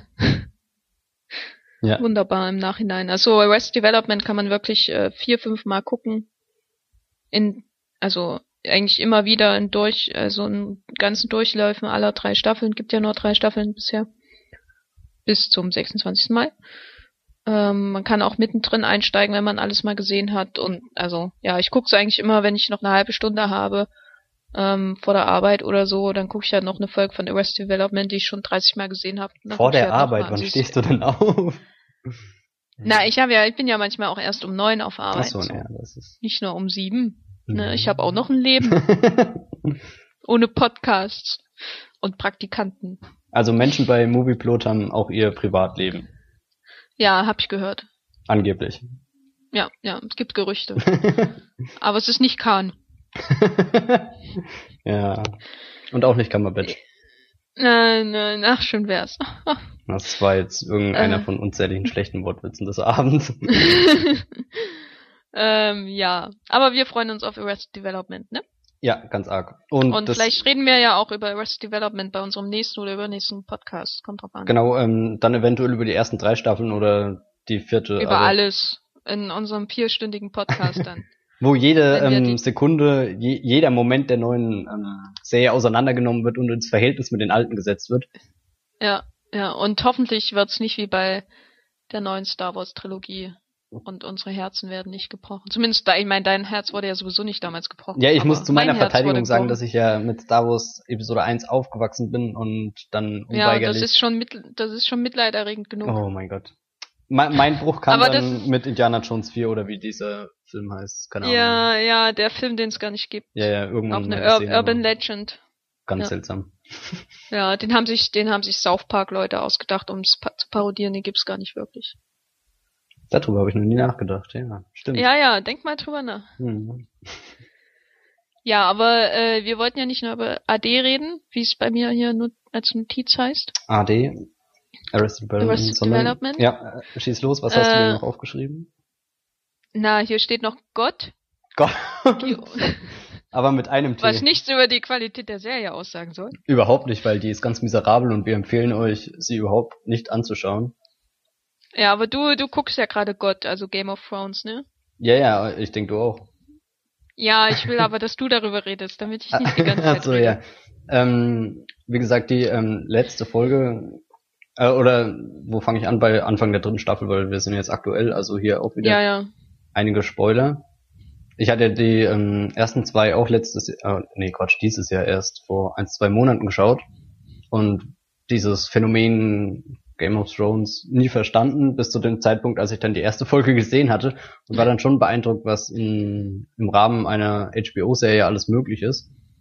Wobei ist man davon überrascht heutzutage überhaupt noch?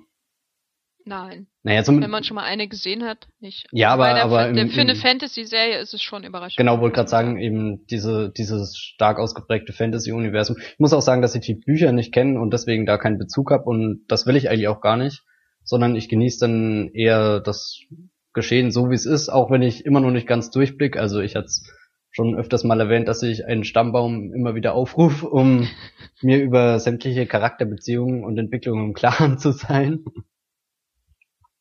Ja. Ähm, was soll ich sagen? Ähm, die letzten Folgen, zwei Folgen haben mich eher ähm, nicht so begeistert. Oder was, das ist Jammern auf hohem Niveau, sagt man, glaube ich. Ja. Weil ähm, sehr wenig Drachen-Content drinne war. Ich, du bist auch so einer, der es nur wegen den Drachen guckt. Ja, tatsächlich ist es so. Ich ähm, habe ja oft ähm, das Gefühl, dass ähm, das Budget trotzdem noch ähm, sehr begrenzt ist und deswegen nicht ähm, jede Episode eine coole Action-Szene drin sein kann, wo der Drache irgendeinen Menschen verschlingt. Gab's die überhaupt schon? Leider nicht, gell? Nee, bisher gab's nur Geprutzel. Ja, aber, aber das war auch schon aufregend genug und zu sehen, wie diese kleinen Drachen heranwachsen und jetzt hoffe ich ganz stark, dass sich in den letzten, äh, was haben wir jetzt, Episode 6, also vier Episoden haben wir noch in der dritten Staffel, dass es da in Zukunft ähm, ein Heer auf das andere trifft und am Ende alle von Drachen aufgefressen werden. Ja, das passiert ganz bestimmt bis zum Ende der Staffel. Oh, das war jetzt ein äh, harter Spoiler. die, die, die, die, die Bücher nach A Storm of Swords haben auch alle leere Seiten, weil alle schon von Drachen gefressen wurden, alle Figuren. Außer Dany, ah, die ist Herrscherin der Welt und reitet auf einem Einhorn durch die Wüste die ganze Zeit in den restlichen Büchern. Das ist, hört sich gerade echt perfekt an. Einhorn und Wüste ist eine tolle Zusammenstellung. Ja, und Drachen, also. Nein, aber ähm, nicht, dass es nur so rüberkommt, dass der Daenerys-Handlungsstrang interessant wäre. Die anderen sind ja auch ähm, ganz spannend. Aber ähm, also ich kann, also ich kann nicht so richtig die Liebe für den Daenerys äh, Handlungsstrang nachvollziehen. Moment, Also dann ist sage ich dir kurz äh, was. einer der trögeren. Ich mag sie zwar, aber es passiert eigentlich nie irgendwas dort. Genau, genau, das, Staffel ist das nichts passiert. Ja, das ist ziemlich gemein, aber es ist ähm, die, der einzige Handlungsstrang, bei dem ich den, den Fantasy-Charakter so richtig spüre von Game of Thrones. Bei den anderen habe Ja. ich oft das Gefühl, einfach nur in irgendeinem Mittelalter-Szenario drinnen zu sitzen und mir intelligente Dialoge anzuhören und diese ganzen Intrigen, das ist schon unglaublich spannend. Aber da, da komme ich eben nie auf meine Fantasy-Kosten und das ist ja einer der Gründe, warum ich ähm, die Serie schaue. Hm. Na, mich stört immer der Fantasy-Teil. Also ich mag Daenerys äh, und ihre äh, Treffen mit irgendwelchen seltsamen Wüstengesellen. Wüstengesellen, ja. Ich sehe auch Drachen, weil Drachen machen alles besser. Außer Aragorn. Ja. Ähm, und aber ihre, ihr Handlungsstrang an sich ist halt relativ uninteressant. Ähm, zumindest bisher. Diese, vor ein paar Folgen ist mal endlich was passiert. Das hätte aber eigentlich schon auch am Anfang der zweiten Staffel passieren können, technisch gesehen. Ähm, und ich mag auch den Handlungsstrang von Jon Snow nicht im äh, Norden jenseits der Wall, der auch der Fantasy-lastige ist. Die werden ja, die, die beiden Fantasy-Handlungsstränge rahmen ja quasi den ganzen Rest ein, im Norden und im Süden.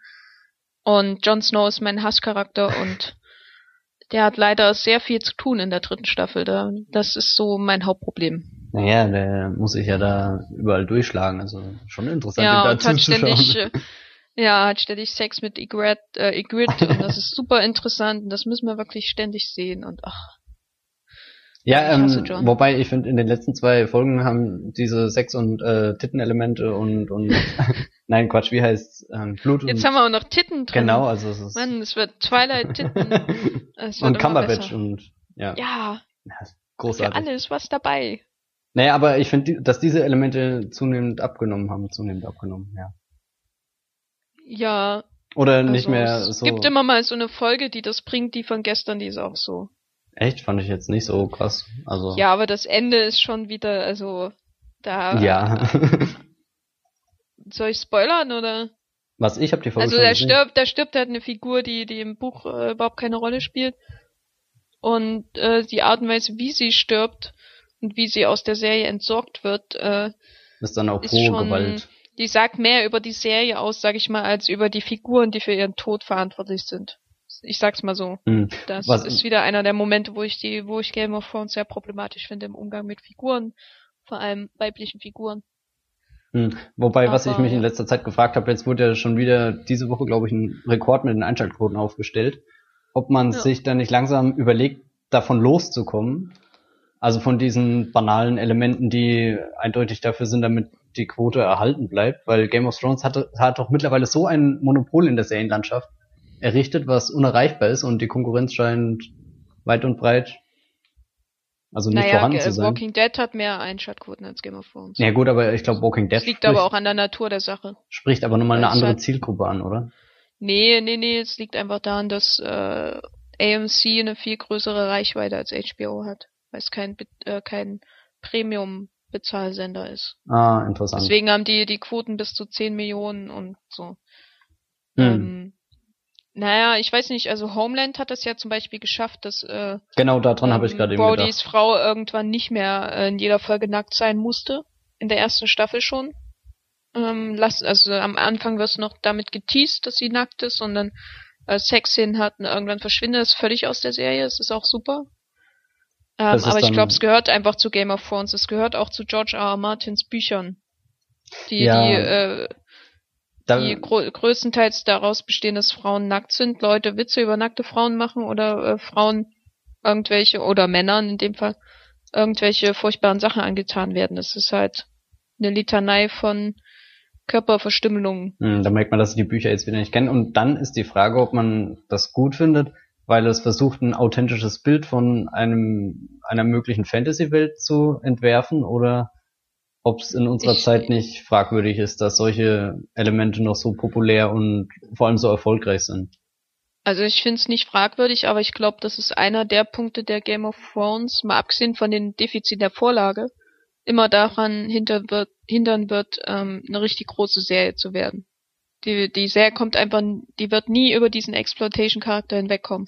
den sie nun mal auch hat. Und, und würdest du sie deswegen irgendwie als trashig beschreiben oder?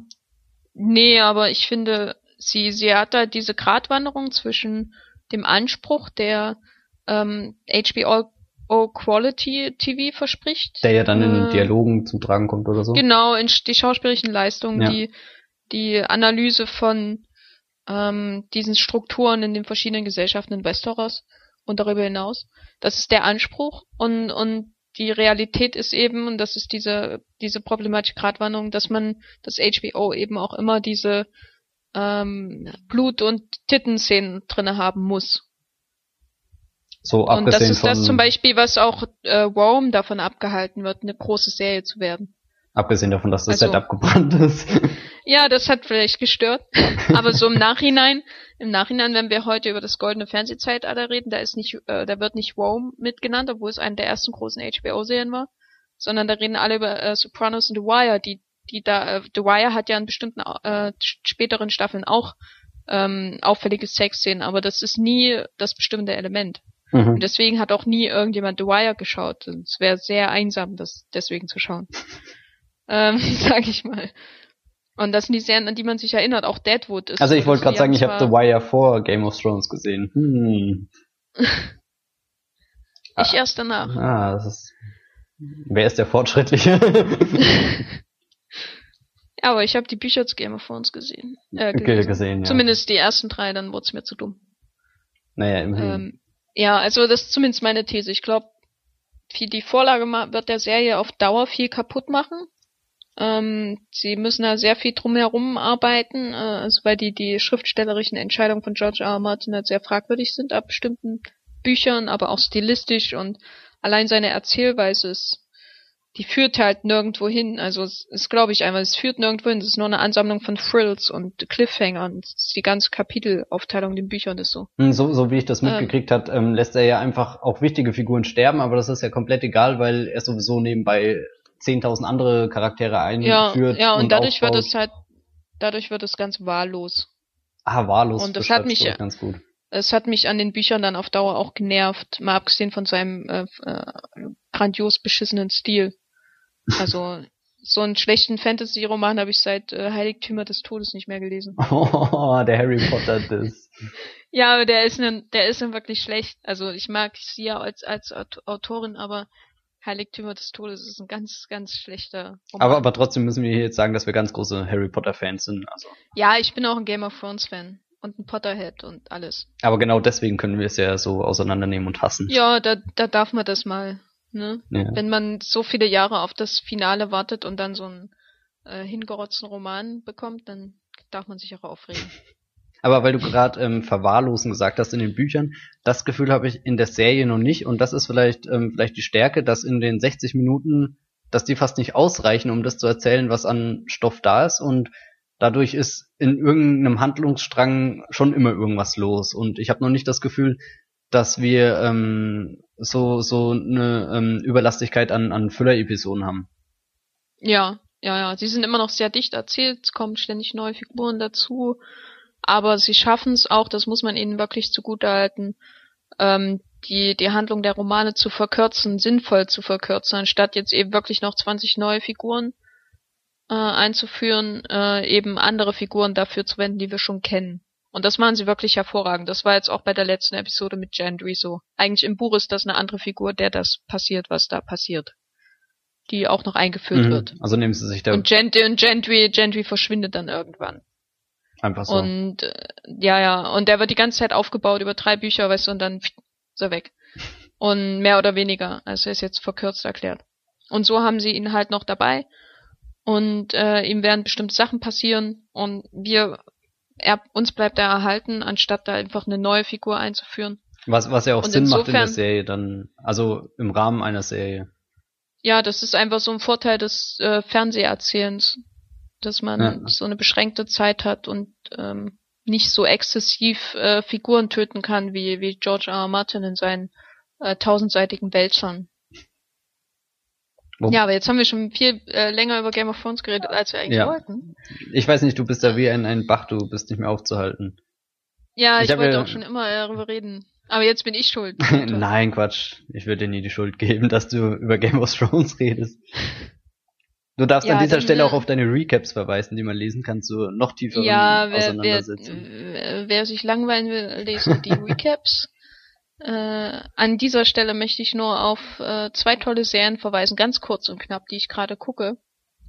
Und zwar, abgesehen von Game of Thrones, äh, Scandal mit äh, Kerry Washington aus Django Unchained, eine ganz herrlich trashige äh, Krimiserie, die gerade in der zweiten Staffel läuft, die total unterschätzt ist, aber sehr gut. Und Veep, in der auch äh, Tony Hale aus Arrested Development, also Buster, mitspielt. Schaue ich gerade, sind toll. Wollte ich eigentlich noch länger drüber reden, aber das tue ich euch jetzt nicht an. Schön, dann sage ich mal Danke für die Zuhörer. also ich kenne ähm, keine der beiden Serien, deswegen kann ich da leider keinen Sinn dazu sagen. Also ich sag mal, so viel Veep ist die äh, der beste Comedy-Neustart der letzten Jahre seit Seit Parks New Girl. Ach so. Nein, New Girl. Nein, Veep ist ganz toll. So, Punkt. Okay, Kurz gefasst. sehr schön. Dann erzähle ich noch was über äh, zwei Filme, die ich demnächst geschaut habe und die mich sehr begeistert haben, weil ich ja äh, serientechnisch nicht so an vorderster Front mitkämpfe. Da habe ich ähm, im Kino in der Presseverführung Before Midnight gesehen. Der hat mich ja sehr auseinandergenommen. Also ich war richtig zerrissen, saß ich dann im Kino und wusste nicht, ob ich lachen oder weinen soll. Teilweise sind komödiantische Elemente in dem Film drinne und dann ist er gleichzeitig so tragisch geprägt. Ich habe das auch schon versucht in Worte zu fassen, aber es ist ein Film, über den ich dann im Nachhinein viel drüber nachgedacht habe.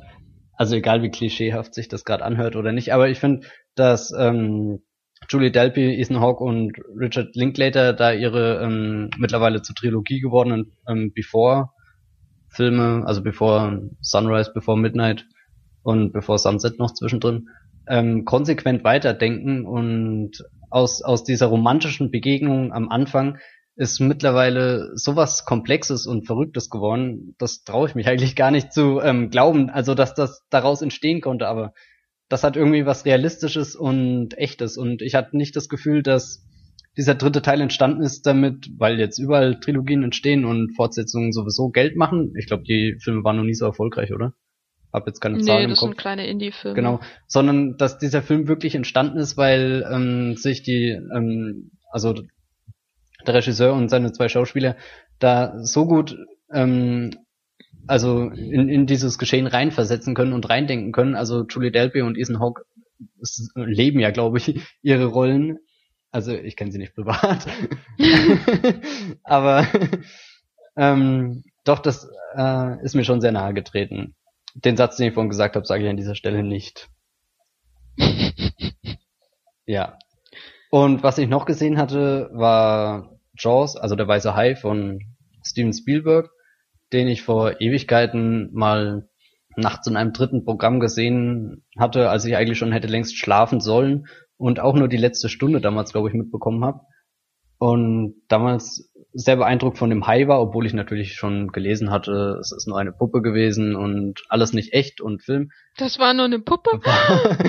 ja, nein, aber ich hatte, also war schon furchterregend und unheimlich spannend. Also ich saß da wie gefesselt vor dem Fernseher und ich wollte den Film auch gar nicht schauen. Das war, ähm, hat mich damals einfach nicht interessiert. Und jetzt habe ich ihn vor ein, zwei Wochen nochmal gesehen. Diesmal komplett und mit dem Bewusstsein, äh, mehrere Filme unterdessen gesehen zu haben und ihn historisch einordnen zu können und was weiß ich alles. Und war tatsächlich beeindruckt, dass der Film ein ähnliches Gefühl erneut ausgelöst hat. Also ich war von Anfang an dieser Handlung drinne und ähm, der Weiße Hai gilt ja somit als ähm, einer der wichtigsten Filme des Blockbusters in seiner Entstehungszeit. Und dann fand ich es irgendwie traurig, in was sich der Blockbuster jetzt entwickelt hat. Ja. Also, Und dann allem ist Spielberg schuld. naja, das wollte ich jetzt nicht sagen. George, George Lucas ja auch. Sind beide. Ich meine, sie haben sie haben gleichzeitig ähm, eine tolle Vision erschaffen und sie irgendwie wieder abgebaut. ja, die Ja. Revolution frisst ihre Kinder. Äh, sehr tragisch, aber doch, der weiße Hai war sehr stark. Hätte ich nicht gedacht, dass der mich nochmal so in seinen Band ziehen wird. Also mehr will ich jetzt nicht sagen, bevor es langweilig wird. Wollen wir noch über Passion reden? Über Patton, ja, meinetwegen. Wir haben, wir reden wir denn schon, naja, wir reden jetzt eine Stunde und 50 Minuten, das heißt, Wir können auch noch eine Stunde und 50 über Minuten Passion reden. Nein, aber da, darüber sollte geredet werden, weil das so ein ähm, schrecklich schöner Film ist. Ja. Ja, oder? Also äh, Brian De Palmas äh, deutsch kofinanziertes äh, kofinanzierter Abstecher und seine früheren Zeiten als Hitchcock äh, Verschnitt Regisseur, um es mal abfällig zu bezeichnen. Passion mit äh, Numi Rapace. Er hat mir mal ein Video angeschaut, wie sie ausgesprochen ja, ja, Rapace, wird. Rapace, ich weiß es nicht mehr. Rapace, Rapace. Also die aus Und äh, äh Rachel McAdams auf jeden genau. Fall. Und äh, ähm, ähm, Caroline Her Herford, oder? oder wie Herford, ja, ja. Und äh, Rainer Bock als äh, Kommissar, ganz großartig. Äh, ja, Passion ist, also ich glaube, ich habe, also ich habe in den letzten zwei Wochen halt sehr zeitnah Iron Man 3 und Star Trek Into Darkness gesehen in den PVs. Und die waren sehr tröge. Und dann war ich am Samstag in Passion und es war einfach äh, großartig aus den falschen Gründen. Aber es war unglaublich unterhaltsam gerade wenn man ältere De Palmas kennt, aber wenn man auch nur einmal in seinem Leben einen guten Film gesehen hat, dann ist Passion ein einziges Fest. Also er, er ist urkomisch, ähm, zum Fremdschämen, peinlich und ja. trotzdem, ich will ihn nicht spannend nennen, aber er entwickelt da so eine ganz seltsame Atmosphäre, die ich eigentlich nie wieder erleben möchte in einem Film.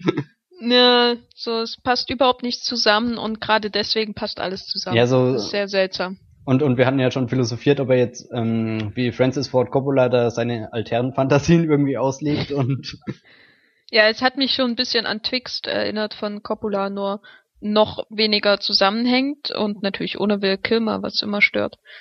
Ähm, ja, Passion ist also man man sollte einfach keinen guten Film erwarten, sondern einfach einen faszinierenden Film und dann wird man belohnt, glaube ich, bei Passion. Oh, das weiß ich nicht. Also ich bin mir nicht sicher, ob ich diese zwei Stunden jetzt bereue oder nicht bereue. Also das ist wirklich ganz seltsam. Fandest du ihn eigentlich spannend? Also bist du mit der Handlung mitgegangen Nein, um oder saßt du die ganze Zeit lachend im Kinosessel?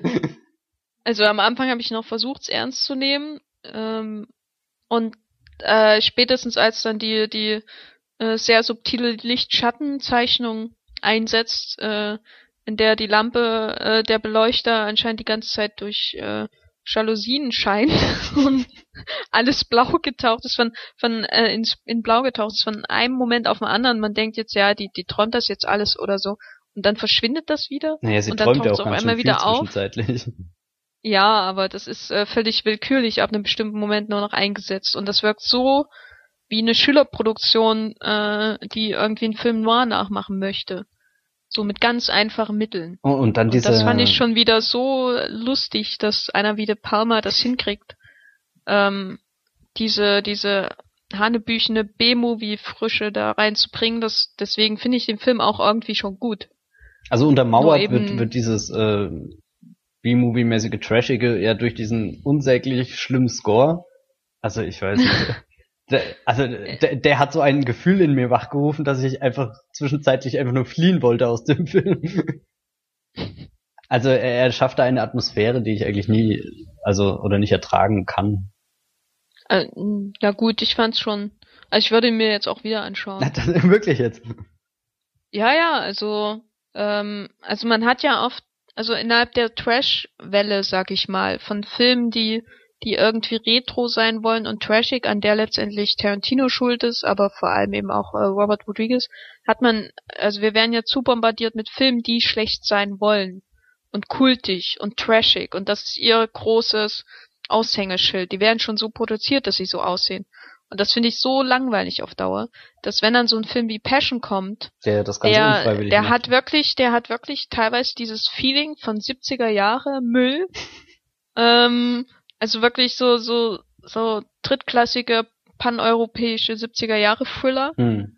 äh, die irgendwie ein Jallo nachmachen wollen. Dieses dieses Feeling hat er wirklich teilweise auch von 70er Jahre Filmen von De Palma, die nicht besonders gut sind. Wobei ein Giallo Feeling hatte ich jetzt nie direkt. Dazu war er zu Nee, aber so Film. diese diese diese Filme, die äh, im Fahrwasser des Giallo sind und er hat ja auch ein Giallo Element mit den schwarzen Handschuhen an einer Ja, Stelle. oder der der Maske. Ja. Je nachdem. Das ist ja schon diese, diese, dieses Sadomaso-Erotik, das ist mhm. ja schon ein bisschen auch aus dem Giallo. Aber, ähm, also er hat dies, er ist irgendwie unglaublich authentisch in seiner Schlechtheit. Und das ist das, was mir bei der normalen, bei den normalen Trash-Filmen heutzutage völlig fehlt. Dass sie, sie, den siehst du die Künstlichkeiten, das Gewollte mal an und ähm, bei De, pa De Palma würde ich nicht mal ähm, unterstellen wollen, dass er, dass er gescheitert ist. Ich kann mir durchaus vorstellen, dass er es so wollte, aber es fühlt sich nicht so an. Es fühlt sich wie ein gescheiterter Film an. Und darin ist er sehr, sehr, sehr unterhaltsam. Naja, unterhaltsam ist also ein breites Gebiet. Ich Ja, fand ja also ich- Star Trek Into Darkness auch bis zu einem gewissen Grad unterhaltsam. Ja, Star Trek The Darkness fand ich halt äh, am Anfang unterhaltsam und dann äh, die letzte halbe Stunde war sehr langweilig. Also wirklich, äh, während es bei Iron Man genau unter, umgedreht war, da war die erste halbe Stunde zäh und dann hat er langsam Fahrt angenommen. Und Passion ist einfach, da sitzt man die ganze Zeit nur da mit offenem Mund äh, und aufgerissenen Augen und die Sapper läuft vom, äh, aus dem Mundwinkel und man fragt sich nur, wer hat hier wem die Lobotomie verpasst und warum und vielen Dank.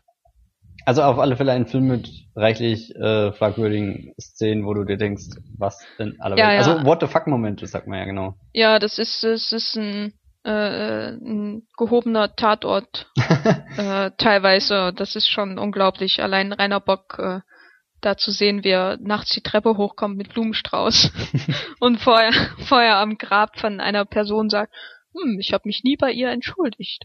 Und dann ein, eine, ein Schnitt später kommt er nachts genau zum richtigen Moment in die Wohnung. Und das ist so, es ist so lustig, diese, diese Klischee-Aufarbeitung. Hm. Äh, Aufarbeitung. Wobei also ich habe mich totgelacht. ich hatte oft das Gefühl, dass De Palma mit äh, seinen Bildern viel zu überfordert ist. Also er, er ähm, ich hatte schon das, den Eindruck, dass Passion versucht, ähm, ein Stück weit Hochglanz zu sein, oder?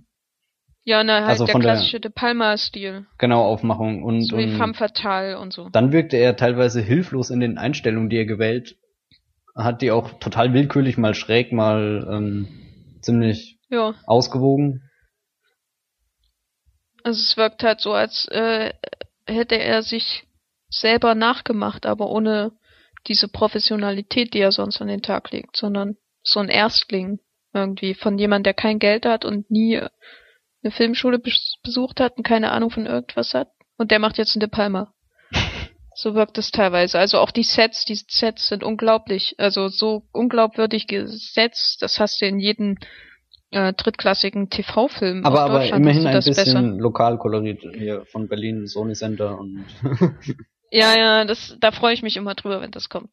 Wo, wobei gerade, ähm, ich erinnere mich an diese Szene, wo der Wagen vorfährt und ähm, sie im Sony Center aussteigt, um dann ins Büro zu gehen, Rachel McAdams. Ja. Und das fand ich so unsäglich schlimm eingefangen. Also ich hatte das Gefühl, er will mir gar nicht zeigen, dass sie da ins Büro geht, sondern ich weiß nicht, es war ganz seltsam. Ja. Al- Als wollte er auf der einen Seite zeigen, wir sind hier da und da und das erkennt ihr auch wieder. Und dann, äh, ich weiß nicht, nee, das hat mich Naja, fertig ich, gemacht. Ich, ich sag mal, ich sag mal, das Sinnbild des Films ist eine Szene, wo Berlin für London einsteht. ja. Und, Aber mit, ähm, äh, gelber das, sie sind da, ja, sie sind da in einem großen Restaurant und die eine beobachtet die andere. Und dann fährt die Kamera so auf dieses Restaurant zu Mhm. Und da steht dann so ein Stromkasten, ein typisch deutscher Stromkasten an der Straße, wo Leute mal alles plakatieren und auf den Plakaten steht riesenfett, zwei Plakate nebeneinander, London. Und, und Und ich die, dachte so, ja, das ist, das ist, das ist äh, der Ansatz des Films. die, die klassische Telefonzelle muss ja dann auch noch im Bild stehen. ja, Also ja, naja. Ja, Passion. sehr interessant. Von ich, mir ich, gibt's, von mir gibt's eine Seh- Sehempfehlung. ähm, ich spreche da keine Sehempfehlung aus. Oder also auf eigene Gefahr. Ein, ein Selbstexperiment würde ich es beschreiben.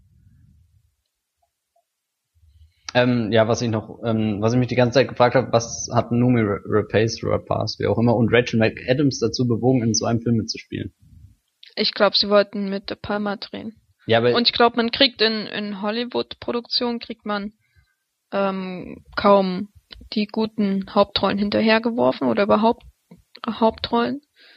Ähm, ich meine, selbst Numi Rapace, Rapace spielt ja in ihren amerikanischen Filmen, ist sie ja an der Seite von Michael Fassbender oder an der Seite von Colin Farrell zu sehen. oder und an der Rachel Seite von dem McAdams. Alien. Ja. Und Rachel McAdams spielt dann halt sowas wie äh, Morning Glory oder so und ansonsten Sherlock Holmes an der Seite von immer irgendjemand Ja. größeren.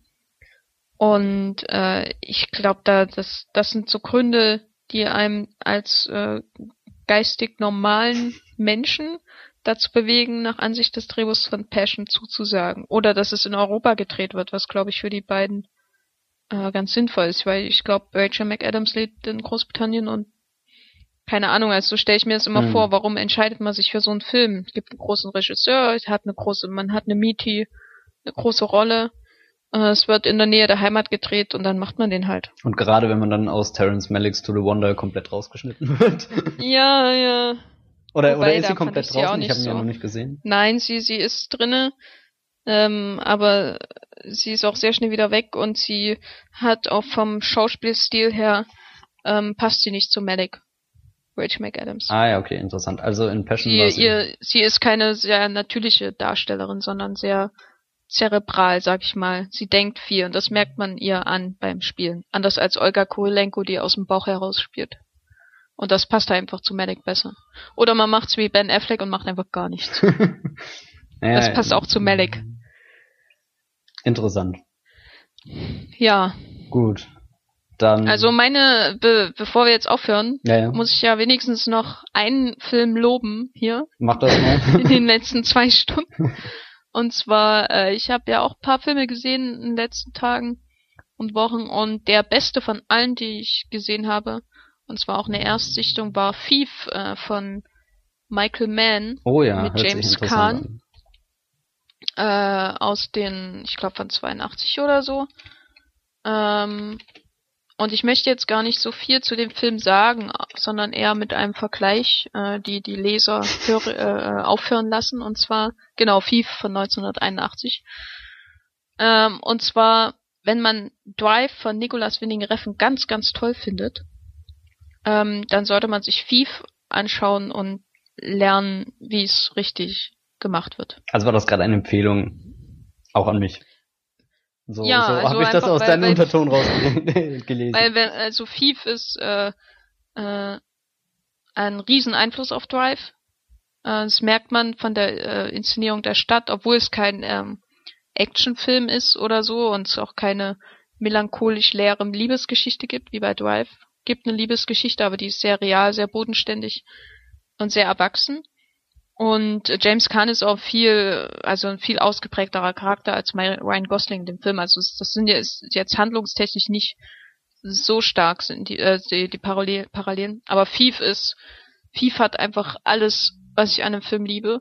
Und er ist, ähm, also man sieht in Thief von 1981 schon alles, was meinetwegen Filme von Johnny Toe bis hin zu Nicholas Winding Reffen ausmacht, als gerade die urbanen Filme, die Gangsterfilme, die Autofilme. Das ist alles schon in Thief drin und es ist wunderschön und schaut ihn euch an. Ja, ich meine, Michael Mann ist ja dafür bekannt, dass er wunderbar mit Städten umgehen kann. Ja, ja. Und hier sieht man das alles schon, was er später dann zur Vollendung führen sollte. In, äh, in Heat. Heat. oder Collateral? In Heat, in Heat und Collateral und Ali vor allem auch. Okay. Ali völlig überschätzt, äh, unterschätzt, meine ich. Mit Will Smith. Ja, ja, trotz Will Smith, sehr guter Film. Ja. Dann hast du noch einen Film oder? Nein, nein, ich äh, habe jetzt genug geredet. Genau, wir sind auch schon über unserer Zeit, wenn wir uns hier ein Limit gesetzt haben. Nein. Okay, also wir könnten rein theoretisch noch ewig so weiter. Wir haben jetzt zwei, zwei Mittagspausen verplappert. Naja, das ist doch schon mal ein Fortschritt. Und vor allem ohne ja. störendes Essen, wobei Essen stört ja in der Regel nicht. Ja, ist nur ein bisschen eklig dann äh, zu kauen und zu reden. Eklig zu reden. ja, dann würde ich sagen, beenden wir unseren ersten Cast, wie auch immer er heißt. Ich bin für der Podcast, den Sie Pferd nannten. Gut. Für welchen bist du? Ähm, naja, mir gefallen eigentlich alle, aber wenn du den, das Pferd präferierst, können wir das Nein, jetzt auch schon ruhig, Du kannst ruhig äh, deinen deinen äh, Favoriten vorbringen und ich äh, ändere dann trotzdem hinterher. also ähm, der, der Wollmilchcast hört sich unglaublich äh, putzig an. ja, ja, ja. Aber wir können auch das mit dem Pferd, dann haben wir wenigstens die Referenz ähm, zum Film mit dabei und die Menschen erwarten nicht, dass wir hier über Wollmilch reden. Wobei das auch cool wäre. Ja, ich glaube, da eröffnen sich wirklich ich, ich ganz mein, neue Dinge. Ich meine, Filmpodcasts gibt's ja bis zum wie Sand am Meer. Deswegen Aber versuchen wir ja hier auch mit unserem durch unsere äh, Amateurhaftigkeit Ja, ja. Dem, dem, Wir sind wie, wir sind wie Brian De Palma. ja. Nur, dass wir noch keine Selbstparodie machen können, das ist ärgerlich. ja, aber das gibt's dann beim nächsten Mal. Auf alle Fälle. okay. Naja, dann Ja, gehabt dann- euch wohl und bis zur nächsten Ausgabe. Genau, und wenn ihr, wenn ihr auf dem Laufenden bleiben wollt, dann könnt ihr uns auch bei Twitter folgen. Und zwar mir bei Twitter als äh, Nickname Gefferlein. Und dir? Äh, ja, und mir als äh, Bibelbrox mit 3e. Genau Ja. wie aus Perna da durch die Galaxis. Genau, der Präsident, der sich äh, Stafford. übernimmt. Ja. Nein, er übernimmt ja, ansonsten hören wir uns beim nächsten Mal vielleicht. Diesmal vielleicht dann auch mit Titel. Mal sehen. nicht. Und etwas strukturierter. Ja. Ciao. Ciao.